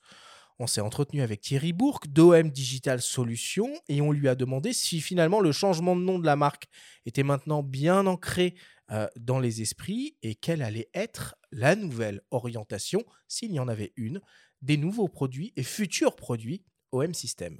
On l'écoute. Le changement de nom va bientôt maintenant dater d'une année, hein, puisqu'on est passé sous euh, l'étiquette OM System. Et comme tout changement euh, qui a eu lieu euh, lors du transfert entre Olympus et OM System, il y a toujours une phase de transition qui peut inquiéter et questionner nos utilisateurs. Donc je pense que depuis un an et demi, deux ans, vu le nombre de sorties qu'on a eues sur le marché, je pense principalement à notre euh, dernier né, l'OM1, donc qui a vraiment rassuré nos clients avec toutes nos nouvelles technologies. Donc là, on est vraiment dans, un, dans une direction que les gens ont bien compris. Et surtout, ça les a rassurés de voir le nombre d'annonces et le nombre de produits qu'on a sortis euh, sous l'étiquette OM System. Donc ça, je trouve que c'est une bonne nouvelle et que ça rassure les gens. Donc concernant la, la stratégie, même si j'aime pas ce mot-là, puisque moi je préfère parler de de passion autour de la photographie que de stratégie commerciale. Mais la passion autour de la photographie, pour nous, va s'inscrire dans une continuité également au niveau de nos produits, puisqu'on a bien vu qu'on gardait notre format. Euh, et quand je parle de format, je parle de compacité et de légèreté de notre système. Donc notre système intègre bien sûr des boîtiers, mais également les optiques, qui restent très compactes et très lumineuses. Donc ça, ça va vraiment être le fil conducteur de la marque et on va continuer dans cette direction-là. Nous sommes très axés autour de la photo nature, animalière et voyage euh, parce qu'on est persuadé qu'aujourd'hui, avoir des produits compacts et légers favorise cette thématique photo et surtout, ce n'est absolument pas au détriment de la qualité. C'est pas parce qu'on fait des produits plus petits et plus compacts qu'on doit faire l'impasse sur la qualité photographique. Donc là, on a annoncé récemment le développement de notre nouvelle optique macro, donc le nouveau 90 mm, donc qui était une optique qui était très demandée.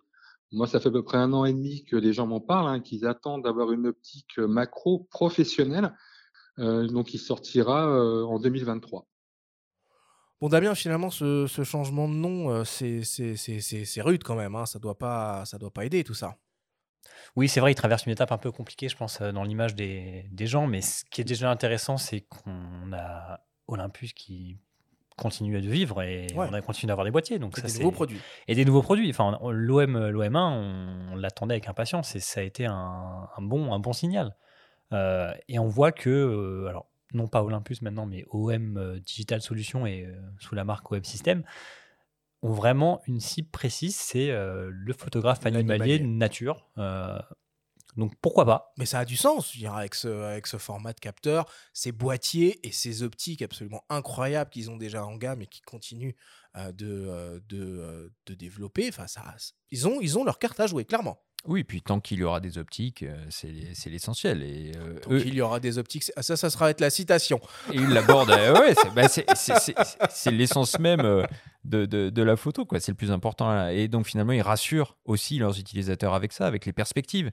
Et c'est vrai que la perspective d'un 180 mm macro en micro 4 tiers en équivalent 24-36, hein, puisque c'est un 90 mm, c'est super, c'est super intéressant. Ils ont déjà des optiques, des longues focales assez extraordinaires. On parlait tout à l'heure de, perspectives concernant l'UMIX d'un G9, enfin, je rêvais d'un G9 euh, Mark II, mais finalement, le G9 Mark II, il existe, il s'appelle l'OM1, euh, puisque les optiques euh, Lumix et M-Zuico sont interchangeables, hein, rappelons-le. donc, il y a de la cohérence. Après, il va falloir surmonter cette, transition, en effet. bon, ben, c'est un changement de d'entité. Est-ce que ça change la sève et l'ADN de la marque? Je ne le crois pas, et ça reste des outils fiables et de qualité je pense aussi c'est un changement d'ampleur de, gamme. Ben, on, est vraiment enfin, concentré sur le haut de gamme. Et c'est aussi le marché qui veut ça. Et aujourd'hui, euh, peut-être que sortir un, alors, un successeur de l'EM10, par exemple, n'est pas forcément euh, attendu. Alors, du moins sur certains. Mais si, il faudrait qu'il fasse du vlog.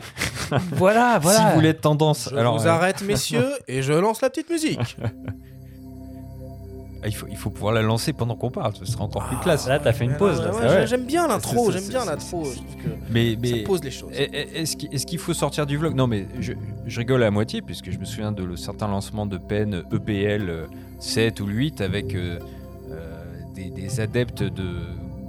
Disons des gens qui alimentaient des, des blogs, euh, de mode ou autre. Je me souviens de certains lancements de, de, de peine EPL qui étaient destinés aux blogueurs à l'époque Bon, bah finalement, aujourd'hui, peut-être que là aussi, ils avaient eu raison un peu tôt, alors que la tendance aujourd'hui va à ces boîtiers-là. Et s'il fallait imaginer un futur, euh, il serait peut-être pas sur l'entrée de gamme, en effet, quoi. Euh, peut-être plus euh, sur, ces boîtiers haut de gamme. Mais le M1X n'a pas eu de, successeur. Est-ce que ça veut dire qu'il n'a pas eu de succès? Je sais pas. Mais ce, monobloc, finalement, ça a été le premier hybride monobloc avant le Z9 et le R3 et ils sont revenus à quelque chose de, plus compact avec euh, l'OM1. Oui, après ils peuvent pas, je pense qu'ils peuvent pas tout faire en même temps. Hein. C'est non, puis c'est des choix. C'est un choix, de, un choix industriel aussi. Hein. Ouais, c'est des choix. Et puis peut-être que la pertinence du micro 4 tiers, elle réside avant tout dans bah, la compacité qu'elle peut, qu'elle peut offrir. Il faut pas oublier, je pense aussi qu'Olympus euh, a du succès, enfin un fort succès dans, certains pays, notamment les pays ah asiatiques. Bah, la, gamme, la gamme Pen, on en, en a parlé. Euh, moi, moi j'ai une requête. Hein. Je veux bien un pen 1. hein, le successeur du PNF, qui est mon boîtier chouchou, mon dernier appareil photo. Euh, je suis complètement amoureux de cet appareil-là avec une petite focale fixe lumineuse, toute légère, toute mignonne dessus. Euh, moi, je veux une suite sur tout ça. Tu es blogueur lifestyle? Ah, pas du tout, pas du tout, pas du tout, pas du Mais il tout. est pas obsolète, hein, tu peux le garder, Ah, ton mais PNF, il est très très bien. Toujours dans mon sac, toujours dans mon sac. Ok, voilà pour euh, OM System. Et donc on passe à Sigma, qui euh, appartient à la Helmont Alliance, qui est très connue pour ses gammes d'optiques euh, compatibles et qui propose euh, aussi des hybrides 24-36 mm. Nous nous sommes entretenus avec Foucault Prové, le directeur de Sigma France, et lui avons demandé si la marque comptait s'ouvrir prochainement à de nouvelles montures hybrides et ce qu'il en était de ce fameux projet au long cours de boîtier hybride 24-36 mm équipé avec le fameux capteur Fauvéon. On l'écoute. Notre mission en tant que fabricant d'objectifs est de soutenir un maximum de montures. Ça, c'est la logique naturelle de l'entreprise. Notre maison mère au Japon travaille dur afin de développer des objectifs pour ces nouvelles montures. Euh, mais malheureusement, je ne peux pas vous annoncer aujourd'hui euh, si, si des produits sortiront très prochainement euh, dans les montures Z euh, ou éventuellement RF. En revanche, ce que je peux vous dire, c'est que nous avons déjà annoncé trois objectifs en monture Fujifilm X au printemps dernier et la réponse des utilisateurs sur de, de ces boîtiers a été très très positive. Sur cette monture Fujifilm X, euh, comme nous l'avons annoncé lors du lancement du 1850 f2.8 en monture E au printemps dernier, il sera décliné d'ici la fin de l'année en monture Fujifilm X également. En ce qui concerne le, le capteur Fauvéon, nous étions très bien engagés dans le développement d'un d'un capteur plein format, euh, mais, le, mais le projet a dû être arrêté et redémarré de, de zéro il y a deux ans. Donc forcément, ça prend un petit peu plus de temps que, que prévu. Notre président avait annoncé plusieurs phases de développement pour ce capteur Fauvéon euh, plein format. La phase 1 de développement théorique est terminée. La phase 2 de euh, réalisation d'un prototype en petite taille physiquement est terminée. Euh, il reste euh, actuellement la phase 3 euh, et 4. Donc la phase 3, c'est le prototype de grande taille euh, qui est en cours, mais euh, dont les délais sont ralentis par la, la crise actuelle des, des semi-conducteurs. Et ensuite, une fois que ce capteur de grande taille aura été réalisé physiquement, nous pourrons l'incorporer dans un boîtier. À, à, ce jour, nous proposons deux boîtiers, euh, des boîtiers à capteurs euh, plus conventionnels que les capteurs Fauvéon, des, des capteurs euh, CMOS à, matrice de Bayer. Euh, le FP, qui est un, le plus petit boîtier plein format du monde, avec un capteur de 24 millions de pixels, et le FPL, qui euh, propose dans le même, euh, dans le même format de, de boîtier euh, un capteur de 61 millions de pixels. Damien, toi, tu as eu la chance de pouvoir euh, rencontrer et d'interviewer Katsuto Yamaki, hein, le, le, le, le, patron, hein, tout simplement, ouais, euh, de Sigma cet été à Arles. Qu'est-ce qui t'a raconté? Alors, qu'est-ce qu'il m'a raconté C'est une bonne question. bah déjà, de toute façon, Kazuto, c'est marrant, on, bon, on l'appelle Kazuto, c'est Kazuto-san. Hein. Euh, on, on, on s'est croisé à Arles euh, à la dernière minute. Hein. J'étais à Arles et Sigma m'a dit Tiens, il y a, y, a, y a, Kazuto qui est là, est-ce que tu veux l'interviewer? Donc. Euh, oui. Dans, dans, oui, oui, pourquoi pas, oui. C'est jamais et... une perte de temps de parler à Katsuto. Non, non, non, non, non. C'est toujours un plaisir même en plus. Et il nous a vraiment, enfin, moi, on a surtout parlé de, la stratégie aussi un peu euh, de croissance et etc. Et c'est intéressant parce que je ne vais pas revenir sur, sur, sur Sigma, ah mais non. Sigma, c'est une entreprise euh, locale au Japon. Ils ont une, une usine et ils venaient de, de, faire, je crois, leur nouveau siège social euh, près de Tokyo. Et ils nous disaient qu'ils étaient en recrutement d'ingénieurs, euh, pas mal d'ingénieurs. Donc c'est une bonne chose déjà, je pense, pour le, pour le marché. Ça grossit. Ça grossit, ça grossit doucement, mais ça grossit de manière constante. Et c'est un peu la philosophie de, de Sigma, donc peut-être sur la, la gamme optique également, et les boîtiers. Et euh, donc, il m'a aussi parlé du, capteur Fauvéon, en effet, qui a eu, euh, qui, a terminé sa phase 2 et qui est en, cours de phase 3. Mais malheureusement, je lui ai posé la question est-ce que euh, la crise des semi-conducteurs ben, ralentit ce projet? Et il a été très honnête avec moi. Il m'a dit bah, déjà, vous êtes le premier à me poser la question. Et oui, en effet, ben. Ça met un peu une épée de Damoclès au-dessus de Sigma parce que même s'ils réussissent à faire leur capteur Fauvéon qu'ils arrivent à produire. Est-ce qu'ils est qu pourront le produire Est-ce que en fait il y aura la place euh, dans les chaînes de production d'autres euh, ouais. fondeurs?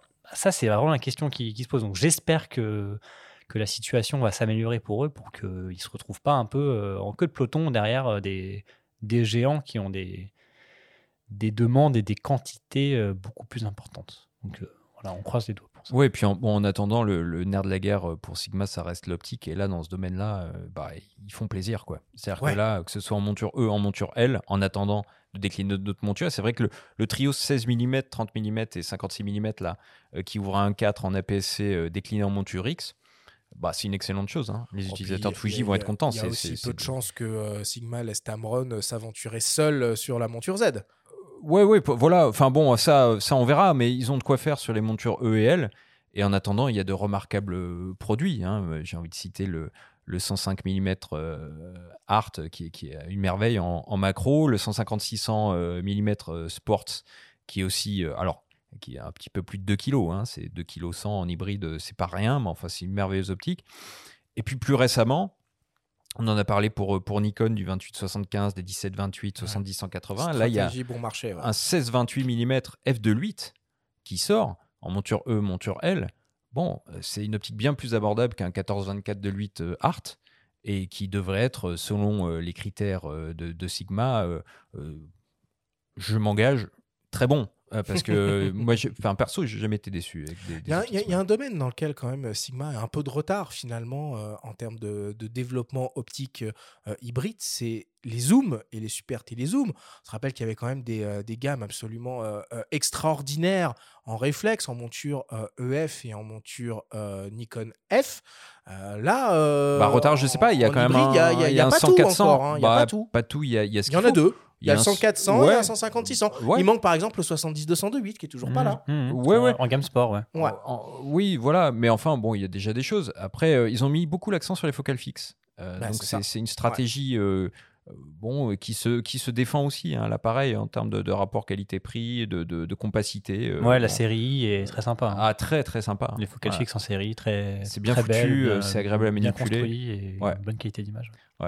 Donc après, bon, euh, ouais, il y a, forcément, il y a encore des manques, mais euh, ils ont sorti aussi une bague euh, adaptatrice hein, pour la monture E ou la monture L pour utiliser des optiques précédemment de réflexe sur euh, les hybrides. Donc euh, il y a toujours aussi Ah, cette phase passés- de transition. Ils sont passés trouve, par euh, toutes les phases. Ils, proposaient même à un moment donné de, de changer, Changer la- physiquement la- la- la le tirage et la mais c'est toujours le cas. C'est toujours le cas. Ça c'est, coûte une blinde, mais c'est toujours le cas. On peut transformer. original pour On le peut coup. transformer une optique qui est en monture L en monture E via une intervention usine. Mais bon, ça Une, coûte. une euh, optique ça coûte cher. euh, en monture euh, EF et. Exact. Alors, ouais, et- alors, et euh, Nikon et AF sur- aussi, non sur- ça, je sais pas s'ils le font encore sur les optiques euh, réflexes, mais sur les montures hybrides, si tu as une optique, par exemple, je sais pas moi, un 156 Sports en monture L et que tu le veux le basculer en monture E, bah tu peux la confier à Sigma et ils vont te la passer en monture E, mais via un ticket euh, qui, à mon avis, euh, assez euh, prohibitif. On joue un petit peu à Madame Irma avec Sigma. Selon vous, qu'est-ce qui risque de se passer très prochainement chez eux?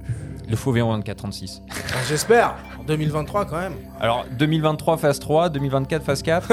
hein, on est bon Non, mais sou- 2025, on souhaitons-leur. recommence, sou- euh, Souhaitons-leur. Moi, ouais. moi, personnellement, c'est c'est pas ce qui vient en premier. Moi, c'est plutôt du côté des optiques. Ouais. Euh, tu ci- citais, tiens, pour te donner raison, Arthur, les, les- le- le- allez, un déficit en termes de nombre par rapport à l'offre réflexe. Il y a un 156 en sports, allez, un 156 en contemporary. Contemporary, plus léger, plus Plus abordable. léger, plus abordable, en Ouais. monture E, en monture L et bientôt en monture Z. Et un 70 200 de 8 portes. Non, là, je pense qu'en effet, les... tu disais tout à l'heure que Tamron arrive sur la monture Z, donc euh, est-ce que peut-être que ça va déclencher quelque chose chez Sigma et on va voir euh, fleurir euh, une déclinaison euh, de, du E vers le Z? On ne sait pas. En tout C'est cas, quand même, c'est quand même gênant, moi je trouve que, euh, que, que, que Canon n'ouvre pas ça. bah, c'est ça, j'allais dire. En tout cas, Enfin, Canon. c'est un euh, réel problème. Je- J'ai vraiment du mal à comprendre cette, cette philosophie. Enfin, si je la comprends, évidemment, d'un point de vue commercial euh, et marketing, mais c'est rude quand même. C'est rude. Quand on a habitué ces utilisateurs, ces, ces photographes pendant des années à pouvoir trouver des alternatives chez d'autres constructeurs, et que là, au moment du passage en hybride, on leur dit Eh, la fête est finie, c'est dur. Mais est-ce que bah, justement le, le fait que d'autres s'ouvrent, finalement ils vont pas se sentir un peu obligés de, de l'ouvrir? Parce que sinon ils vont avoir euh, bah, pas mal de clients qui vont se dire euh, ou bah, peut-être que je vais voir ailleurs. Les- ouais, je m'engouffre dans cette parenthèse canon, hein, mais euh, effectivement, il, peut- il va y avoir ça, certainement un effet domino. On peut en tout cas euh, l'espérer. Et puis en attendant, il faut quand même reconnaître que Canon, euh, c'est assez impressionnant. hein, tout ce qui sort, il commence à avoir une gamme RF. Oui, Je dis pas qu'ils sont autosuffisants, mais franchement, euh, il y a de quoi faire. Dire, là, les canonistes vont pas se sentir euh, lésés, sauf s'ils sont en monture M. Peut-être juste un peu au niveau de leur portefeuille. ok, allez, voilà pour, euh, pour Sigma. On continue dans les S et on s'attaque à Sony. Pionnier des hybrides 24-36 mm. On s'est entretenu de nouveau avec Fabrice Abouaf de Sony France et lui avons demandé comment Sony comptait rester leader du marché après l'arrivée fracassante de Canon et Nikon ces dernières années sur le marché de l'hybride 24-36 mm. On l'écoute. Ça fait quatre ans, en fait, moi, que j'ai rejoint les équipes de Sony et, ça fait quatre ans, effectivement, que euh, ben, nos concurrents sont venus sur le marché de l'hybride plein format. Mais depuis, depuis très longtemps, on a sorti notre premier boîtier plein format, c'est en 2014. Donc effectivement, voilà, on a beaucoup d'avance euh, technologique, de réflexion des ingénieurs sur euh, ce que doit être, ce qu'est le plein format aujourd'hui, ce que doit être le plein format demain. On a plus de neuf boîtiers aujourd'hui en gamme pour offrir toutes les strates de prix et toutes les performances possibles, hein, avec la série des S plus orienté sensibilité vidéo, des R plus orienté définition, et puis ben, effectivement le cœur euh, avec des capteurs entre les deux, entre beaucoup de pixels et un peu moins, pour pouvoir couvrir tous les usages, qu'ils soient photo ou vidéo. Donc c'est vraiment, l'intention, elle est là. On a une stratégie qui date déjà d'il y a 12 ans quasiment, qui est la, la One Mount chez nous, qu'on appelle, c'est-à-dire la, la, monture E, qui est cette baïonnette euh, extrêmement intéressante en termes de conception, puisqu'elle a été construite le plus juste possible pour accueillir le capteur plein format et en même temps garder un form factor du boîtier suffisamment compact pour que ça soit vraiment intéressant pour l'utilisateur d'être plus léger, plus discret en fonction de, du type de photo ou vidéo qu'il fait. Hein, on fait aussi du compact, on continue, même si le marché est beaucoup plus petit chaque année. on fait aussi des boîtiers hybrides APS-C, c'est un marché qui continue aujourd'hui à être stable. Donc on est partout, et puis ben, le marché des objectifs, puisqu'on a aujourd'hui en gamme 47 optiques pour le plein format et 70 en gamme au total en monture. Et on va continuer, comme chaque année, à sortir des nouvelles optiques, à renouveler aussi certains objectifs plus anciens, toujours dans le but de proposer voilà, le meilleur sac à dos possible pour le photographe ou, le vidéaste. Sony, c'est une société effectivement qui est très spécialisée en électronique, mais pas que. ce qu'il faut juste savoir, et ça peu de gens le savent, enfin, peuvent venir nous voir en conférence, mais les optiques, les lentilles, les formules optiques, la motorisation des objectifs, qui est une stratégie, qui est un point clé aujourd'hui dans la performance de nos boîtiers, de notre autofocus, tout ça, c'est conçu en interne chez Sony. Le capteur, j'en parle même pas, on est toujours fabricant numéro un. Le processeur aussi, les viseurs aussi, et les châssis des boîtiers. Le fait qu'on puisse concevoir tout en interne, ça veut dire que les ingénieurs des différentes parties de l'appareil photo, objectif, capteur, viseur, se parlent entre eux et conçoivent les appareils et les objectifs de demain pour qu'ils aillent bien ensemble. Voilà, donc ça c'est aujourd'hui vraiment l'écosystème Sony et la démarche que nous on a de façon mondiale et qu'on applique beaucoup en local. voilà, c'est développer les solutions pour tous les utilisateurs photo-vidéo, industriels, amateurs, professionnels, pour tous les passionnés d'image et être proche d'eux, les écouter et, faire en sorte que tout le monde puisse essayer nos appareils un peu tout le temps. Bon, c'est quand même plus la, même histoire hein, maintenant qu'il y a Canon et Nikon dans, le, dans le game et franchement dans le game de l'hybride 24-36 pour Sony. Ah bah c'est sûr que là, ils sont plus tout seuls et ils ont, ils ont une bonne concurrence.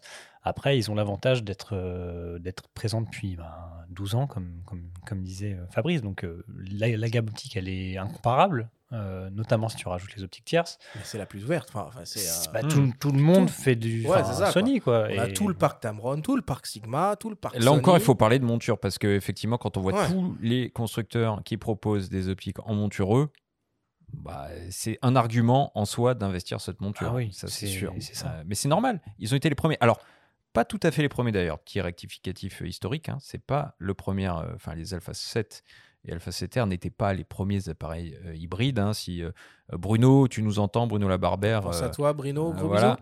c'était, c'était le Leica M hein, qui fut le tout premier appareil hybride, si on veut être précis. néanmoins, Sony, par rapport à la concurrence, a pris une avance plus que confortable. attention à ne pas trop se reposer sur les lauriers parce que les autres progressent et progressent très vite, notamment au niveau de l'autofocus. Hein. Euh, Canon et Nikon, là, c'est vraiment très impressionnant ce qu'ils font, moi je trouve. Euh, les EOS R5, R6 sont des boîtiers euh, redoutables, ainsi que les Z6 II, Z7 II, Z9. Donc attention à Sony qui peut parfois être gagné par un petit peu euh, comment dire? Euh, la tentation d'être trop raisonnable. Moi, je trouve que la 7.4, il y a des petites Oui. fonctionnalités qu'ils auraient pu mettre dedans. Euh, le mode haute résolution qu'il y a sur euh, l'Alpha 7.4, qui est déjà à 61 millions de pixels, bah, il n'est pas sur la 7.4 qui en fait la moitié, qui en fait 33. Donc c'est dommage que euh, je trouve qu'ils n'aillent pas plus loin parfois dans euh, la richesse fonctionnelle de leurs euh, outils. Après, tu as une gamme euh, à segmenter, je pense aussi. Donc, ils ont. euh, ils Bah- commencent à combien, com- Attends, combien ils ont de boîtiers en, en plein format? Euh, Enfin, Ah bah ils font ce qu'ils faisaient Ah, sur les gammes RX, euh, Je compact et bridge. hein. On doit pouvoir toujours que- encore acheter des, des Alpha 7 II, quoi. Oui, je crois avis, bien, hein. ouais. Oui, Ouais, tout comme ouais. tu peux toujours acheter un RX 102 ou un RX 103. Enfin Ouais. voilà, ils ont toujours euh, procédé de cette manière. Et pourquoi pas Mais des fois, moi, je, ne comprends pas forcément, segmentation certes, mais il y a certaines fonctionnalités que tu pourrais très bien avoir sur des boîtiers situés en dessous. Enfin, il y, y a des logiques qui m'échappent euh, parfois. En tout cas, faut signaler une chose, et c'est une très très bonne nouvelle. Sony a changé euh, l'arborescence de ses menus, hein, euh, et ça, c'est une excellente nouvelle. Il y a quand même un, un- un- un coup de maître qui a été fait par Sony. C'est-à-dire qu'ils ont réussi vraiment à faire adhérer bon nombre de photographes euh, Ouais. professionnels, alors, je pense qu'ils étaient en attente de solutions chez Canon et Nikon, et qui ont été convaincus, euh, séduits et qui ont basculé euh, littéralement chez Sony maintenant. Bah, il y a Ah un bah, ils- service ils qui tient la croyaient. route aussi, hein, donc Ils- euh, c'est important ça. Ils y croyaient. Enfin, en effet, les premiers assets, euh, bon, c'était la qualité d'image était là, c'était du plein format, mais l'autofocus, euh, c'était pas c'était pas ça. Donc il y a eu, euh, comment dire, des erreurs, des améliorations, des évolutions, et, et voilà. Aujourd'hui, en effet, les photographes, beaucoup de photographes se disent, euh, bah, Sony, si je dois choisir, parc optique, choix optique, euh, tarif aussi, parce que C'est un ben, peu le choix de la raison, hein, quand même. euh, tes, tes optiques qui. Il y a beaucoup d'optiques Sony, d'op- d'optiques de seconde main maintenant. Enfin, ils ont un train d'avance. Donc, on va à voir si- s'ils arrivent à conserver cette avance-là dans les prochaines années. Ça va être la, la grande question. Et aussi, je voulais parler de, de Sony, on n'en a pas parlé, mais des smartphones, puisqu'ils font aussi. Oui, euh, de gros efforts là-dessus. Puis ils essayent un peu de, de, faire cohabiter d'une certaine Oui, façon. alors parfois de manière timide, un peu. mais ils essayent. Parfois de manière pas forcément aussi, euh, aussi bonne qu'on le voudrait. hein, mais en effet, ils- ils- les Sony Xperia, donc euh, le dernier c'est le 1.4, euh, s'inspirent beaucoup de la, de la- de la philosophie alpha, euh, rien que l'appareil photo dans le, dans le smartphone. Et donc ils ont intégré donc un- le premier zoom optique euh, sur smartphone. Donc ils vont aussi euh, faire des innovations à ce niveau-là. Après, c'est pas forcément là où ils font le- où ils sont plus forts, mais ils utilisent la, Le savoir-faire. leur savoir-faire, bah, on a dit optique, électronique, tout ça, pour faire, pour essayer de faire des produits les plus aboutis. Je pense que sur le smartphone, il y a encore, ils font des très bons produits, mais ils n'arrivent pas, je pense, à, su- à, ci- à Ah, cibler bah, suffisamment le grand Ils public. se battent contre Mm. Samsung et Apple. Enfin, Voilà. c'est, euh, Non, en tout cas, ils essaient. Et c'est pareil avec le ZV1, par exemple, qui est un des rares euh, compacts experts, euh, on va dire, euh, récents, qui prend un petit peu, euh, qui reprend le flambeau des euh, RX100 et qui est destiné au vlog, pour le coup. Donc, ils essayent. Ils essayent de ne pas lâcher euh, l'entrée de gamme, on va dire. Ils ont le mérite de- d'être présents. Alors, euh, par le passé, ça n'a pas toujours été probant, hein, les QX. euh, euh, on en avait parlé de ces modules externes pour Ah oui. smartphone. Enfin, parfois, il y a des essais bien. qui. Ouais. bien Bah ouais, mais non, mais il y a des trucs Elle était très cool. comme la trouve. DxO1, tu vois. C'est- des trucs qui étaient séduisants sur le papier et qui n'ont pas perduré parce que, bon, dans la pratique, ça fonctionnait pas. Et donc, euh, il, a, il lâche pas l'affaire sur, sur, sur le segment grand public. Ouais, mais il y a aussi un truc à dire, c'est qu'il compte, enfin encore un truc, il continue aussi à innover sur la partie optique. Il- alors là, on a les, les- le trio euh, de Les 8, V2, euh, là, les qui- V2, voilà, le 2470 V2, le 70-200 Ils sont V2. déjà à la seconde génération. On attend le 1635 de Oui, 8 et puis V2. d'après ce que j'ai compris, il y a de réelles Ah, euh, innovations entre la V1 et la V2, quoi. En- oui, tu as, un gain en termes de, de poids, ils sont beaucoup plus légers et euh, un peu moins encombrants aussi. Et, mais, et la qualité d'image, l'autofocus, c'est. Il n'y a rien à dire sur ce petit. si ce n'est qu'elle coûte un bras. Et ça nous amène aux prédictions. Hein, et eh ben c'est ça, parce que le cycle de renouvellement euh, des, produits Sony, maintenant il y a un peu, de, un peu d'ancienneté, donc on peut facilement euh, se dire que il manque un boîtier, que le prochain boîtier sera euh, très probablement la série R, l'Alpha 7R, donc Mark 5 coup, est-ce que vous pensez qu'avec ce boîtier, ils vont franchir la barre symbolique des 100 millions de pixels? Alors moi, je dirais, ils vont pas t'en sortir un, mais ils vont t'en sortir trois en même temps. Oh là là là là là là là Ils vont renouveler trois gammes en même temps, ils sont capables chez Sony de faire ça. Alors vas-y. non, mais potentiellement, je sais pas. Mais alors, la 7S, il est récent, la 7S3, mais bon, la 7C, hein, ça fait un petit moment qu'il a été, qu'il a été lancé, donc pourquoi pas un A7C2 qui s'inspirerait de la 7.4. Euh, la 7R4, euh, bah, ils ont réussi à, allier euh, haute définition réactivité. J'ai envie de dire qu'ajouter de plus. Et la 7 A, t'as as, la 9.2 qui cohabite avec la, la 1. Enfin, voilà, il y a beaucoup de choses, hein, donc c'est dur de. Je, on est, sens que Benjamin est inspiré. On est toujours inspiré. quand on parle là, de, de, Sony et d'hybride, on peut que être inspiré parce qu'ils nous ont prouvé par le passé qu'ils étaient capables de faire des choses assez formidables. Donc moi je dis, euh, constructeur de moyens format, tremblez. Parce que euh, je, je, pense, moi je les vois arriver avec un A7R euh, probablement de cinquième génération. Hein, et puis on va utiliser le conditionnel parce qu'à à, l'heure qu'il est, on n'a pas d'infos encore euh, fiables. Euh, mais on peut imaginer qu'ils battent un record de pixels, qu'ils aillent à 80 peut-être. Pourquoi pas 100 ça, marquerait les esprits pour taper, enfin au moins au niveau marketing, taper un peu. et, mettre le pied sur les plates-bandes de, du moyen format. Mais oui, ils en sont capables. Et puis en renouvelant, comme on l'a vu, euh, les optiques et en les passant en version 2, ils préparent le terrain aussi de la, très haute définition, hein, qui est déjà là quelque part avec les 61 millions de pixels de la facette R4, qui lui a un mode de résolution qui peut aller encore bien au-delà. Ils sont prêts. voilà donc pour Sony. Bon, on commence à s'approcher de la fin, messieurs. Euh, on va terminer avec un, avec un opticien, Tamron, euh, qui est en très grande forme euh, en ce moment. Ils ont annoncé récemment beaucoup de, nouveaux, de nouveaux objectifs. Ils ont ouvert des montures. Enfin, ils, sont, ils sont très en forme. On s'est entretenu avec bah, le président de Tamron France, Jean-Christophe Thierry, et on lui a demandé qu'il nous parle bah, tout simplement de la stratégie qu'avait Tamron sur le développement de ces nouveaux produits. On l'écoute. Oui, alors notre stratégie, notre stratégie de déploiement sur d'autres montures que la monture E, euh, nous aujourd'hui, on communique avec le marché, on discute, on échange des euh, photographes amateurs, des photographes avertis, et on obtient des souhaits. Et ces souhaits, qu'est-ce qu'on fait avec? Eh ben, on les envoie au bureau d'études, et le bureau d'études regarde leur pertinence et euh, réalise réalise des produits. Donc effectivement, on a un 150 500 en monture X euh, qui vient d'être annoncé précédemment le 18300, le 1770 et puis là une véritable euh, bombe, une annonce comme on aime bien chez nous chez Tamron, le premier fabricant d'optique tiers, on va dire, qui annonce une optique en monture Z avec le 70 300 Z. Donc voilà, donc on a reçu énormément énormément de de, sollicitations de la part de, des utilisateurs, de la part de la distribution et de la part de la presse pour, euh, pour savoir, savoir plus sur qu'est-ce qui va se passer avec ces optiques. Donc voilà. Je peux pas évidemment te dire ce qu'on va faire, mais euh, je peux te dire que ça va être encore plus passionnant l'année l'année prochaine, qu'on va être sur un rythme de sortie qui sera identique et qu'on va vous surprendre. Voilà.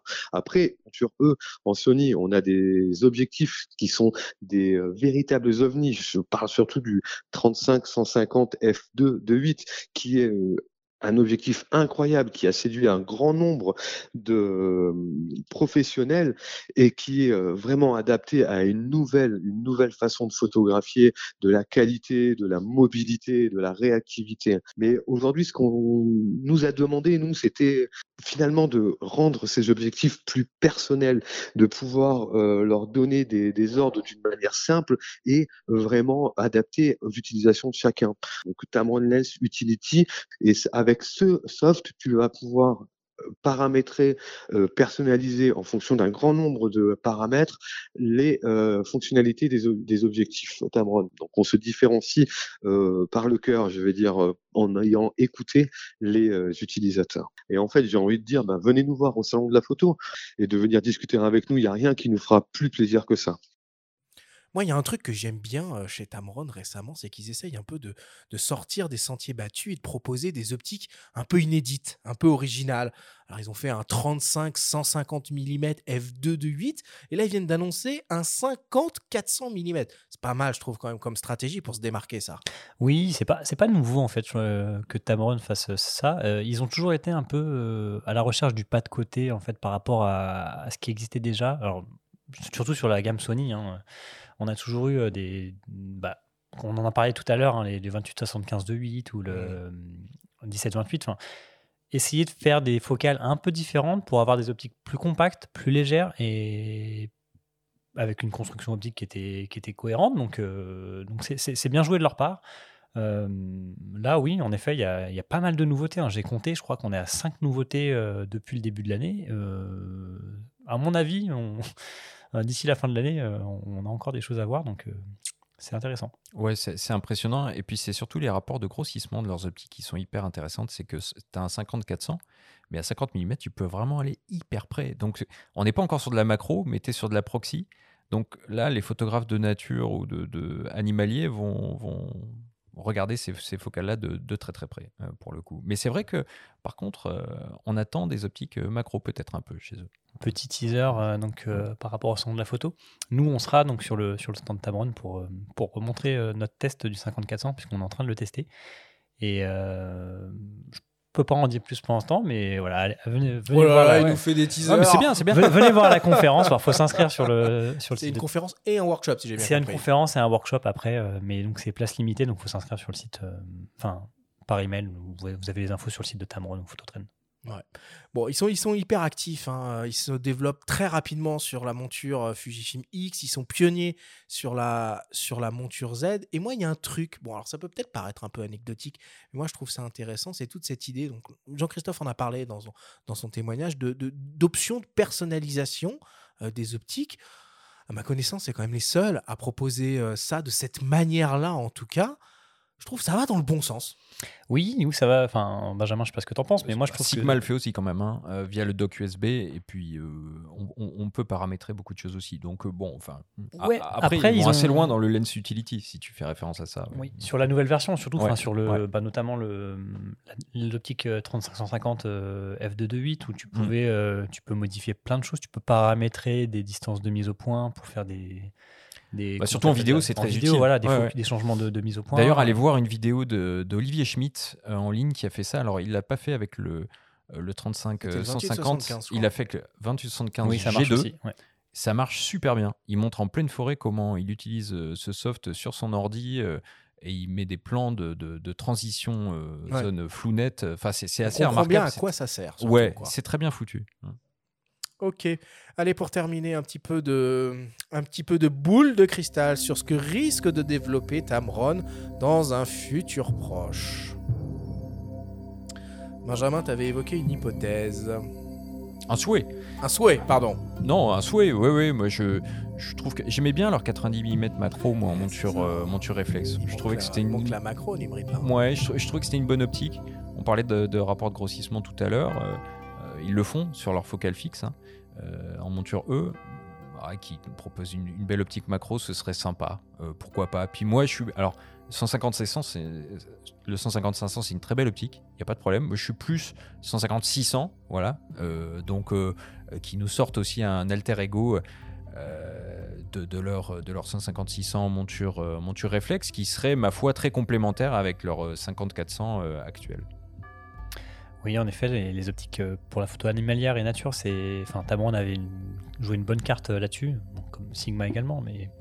Donc on attend en effet une déclinaison et tu parlais, c'est marrant, tu parlais du Tamron de 90 mm. Ce matin, je viens de le déposer, euh, donc j'ai la version euh, Nikon F et je viens de le déposer pour faire un- une modification pour qu'il puisse être compatible avec l'aventure Z. Ah, c'est euh, intéressant, ça. ouais. Donc voilà, j'aurais, j'aurais peut-être le Le premier Ah ouais. Non, pas le premier, mais voilà. En attendant que. Putain, on va faire une exclu En attendant attends. que Donc on peut vous Tamron- annoncer une émission spéciale. non, non, non, c'est c'est plutôt que. voilà. En attendant que Tamron sorte une optique euh, natif en Z, il y a toujours euh, la possibilité d'utiliser des adaptateurs et sauf quelques rares euh, cas, il y a juste une mise à jour optique, enfin une mise à jour via la console tapine à, à faire et ça marche bien. Non, mais comme on est chiant et qu'on on formule des, des vœux et des souhaits, bon, on cite celle-là. Et, et s'agissant des adaptateurs, il y a au-delà de la limite euh, de la compacité, hein, qui, qui- qui en prend un coup à chaque fois, il y a aussi euh, le bruit de la mise au point. Parce que dans mes souvenirs, le 80 mm, moi je l'adore, mais il n'est pas le plus silencieux du monde. Bah en justement, de la- en fait, euh, la mise à jour, donc ça, celle-ci, c'est pas une mise à jour euh, simplement logicielle pour ce boîte ce optique-là. On rentre sur un, un cas particulier. Ah ouais, ouais. Tu dois Ah, également en fait changer le moteur à l'intérieur. Donc Ah c'est ouais. pour ça que à la- au niveau de, du SAV, donc, il te change le moteur. Donc bah, ça, ça a un coût. Si t'es Bah, si que hors ça- garantie. Ouais, tu Ouais, tu ça- pimpes et ton objectif complètement. ton Ça vaut le coup objectif, du coup ouais. parce que est-ce qu'il vaut pas mieux attendre euh, cette fameuse La euh, réparation, euh, le devis, je crois, c'est 90 euros à peu près. Ah ça c'est très correct. Franchement, c'est correct. correct. Un euro du Surtout- millimètre, c'est très correct. Surtout si l'optique, euh, bon voilà, tu, tu l'as depuis longtemps ou tu l'as même, tu peux la trouver d'occasion aujourd'hui. euh, voilà, c'est- ça reste intéressant. Enfin, l'optique macro, elle était quand même assez, assez chère. Donc, euh, ouais, ouais, absolument. Ah, bah, écoute. euh, ah, je te dirai dans la, petite, la prochaine invitation euh, si ça marche bien. Ouais, ouais. On t'appellera pour avoir un petit retour. non C'est Ça super marche. intéressant. Bon, bah voilà hein, pour ce, ce, ce- ce grand tour d'horizon hein, du marché de la photo. Tour du monde euh, du marché de la tour photo, du ouais, monde. Bon, évidemment, on n'a pas pu être totalement euh, exhaustif. Il y a des constructeurs qu'on n'a pas qu'on n'a pas abordés. J'en pense à trois en particulier, évidemment. Euh, Rico, euh, Rico Pentax, euh, Hasselblad et Leica. Euh, je ne sais pas, peut-être Damien, Benjamin, est-ce que vous avez une petite remarque particulière sur euh, l'un de ces trois constructeurs ou sur les trois euh, à ajouter dans, ce, dans cette grande discussion? Ouais, moi, je peux te parler peut-être un peu de Leica en ce moment qui, qui, qui fait des petites nouveautés. Bah, ils, ont, ils, ont des, ils ont des boîtiers qui Le sont. retour du M6. Non. non, ils, ont, ils sont en train de faire des choses sur leur boîtier, par exemple proposer des, des séries limitées avec des, des finitions différentes. ils ont toujours fait ça, ouais. C'est la, la petite patte Leica. euh, Ils aiment bien faire des. De la spéculation, surtout. Des optiques, euh, enfin des boîtiers, pardon, en série limitée. Euh, Il y a, il y a le- il y a leur modèle en Kevlar là qui est euh, vert un peu camouflage qui est, qui est sympa. Euh, non, sinon aussi, il y a une nouveauté qui est à l'IFA 2022. La Leica se lance dans les euh, vidéoprojecteurs. Oui, euh, j'ai vu passer ça, effectivement. Donc ça, Un courte focale laser, d'après ce que j'ai compris. Exactement. Donc euh, vidéoprojecteur 4K, euh, pourquoi pas? Ils sont alliés euh, avec un, autre constructeur, je ne sais plus, je crois que ça s'appelle Hisense, mais je Ouais. voilà. Euh, on ils est- tirent partout les cas. Ils sont dans euh, 12 milliards de smartphones. Ils sont aussi sur des les smartphones, montres, voilà, enfin, c'est ils, ils utilisent en fait leur expertise et là sur dans le, dans le cas du vidéoprojecteur, il y a des lentilles asphériques à l'intérieur et j'imagine qu'une construction optique qui doit permettre d'avoir un, piqué dans ton image que tu vas voir euh, au cinéma. Ça marche. Oui, puis c'est vrai qu'on n'en a pas parlé, mais il y a quand même des boîtiers hybrides euh, plein format en monture L chez Leica, quand même. Bien sûr. Euh, notamment le SL2, qui est un formidable outil aussi. Qui Euh, ressemble beaucoup au modèle Panasonic quand même. Ah bah qui ressemble, tout comme euh, ressemblent euh, les TZ euh, ou euh, DG Vario euh, dans les gammes euh, inférieures de Compact Expert et Bridge, euh, désormais euh, disparues, ou en tout cas appelées à l'être petit à petit. Non, mais je dirais juste un mot sur, euh, sur Ricoh. Euh, mais j'aime bien les GR qui sont des produits atypiques, euh, qui sont des, des compacts experts euh, à focale fixe et euh, à capteur APS-C, donc ils tranchent quand même avec euh, ce que peut offrir un smartphone en termes de qualité d'image. Donc ils sont bourrés de défauts, hein, autofocus, ergonomie, etc. Mais euh, quelque part, euh, c'est ce qui fait leur charme aussi. Et euh, quand on parle souvent du, meilleur appareil qui est celui qu'on a avec soi, ils en font partie aisément puisqu'ils ils sont très très compacts. Donc j'ai envie de, suivre ce que va faire Ricoh, j'espère, hein, qu'ils vont continuer à développer cette famille de produits.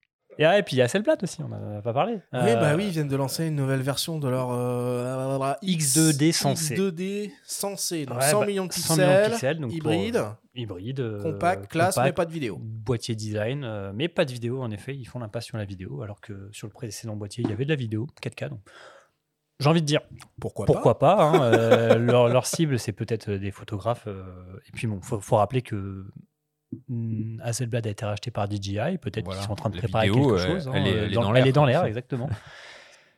Et ce qui est intéressant, c'est sur ce boîtier-là, il y a un SSD interne. Donc, euh, Oui, on a un. SSD interne de 1 Tera. Donc ça, c'est, on n'a pas encore pu le prendre en main, mais ça, à voir si ça apporte un, un réel plus. euh, alors, pour le stockage, oui, c'est sûr, mais est-ce que ça apporte aussi plus de réactivité sur le boîtier? On a encore, on a quand même un port CF Express type B si jamais on veut mettre une carte dedans. Ok, bon bah voilà pour notre euh, analyse, décortiquage euh, du, euh, du marché de la photo. Bon, évidemment, cette semaine, nous allons vous épargner euh, le débrief. On est bientôt déjà à deux heures d'émission. On passe donc tout naturellement directement au quiz.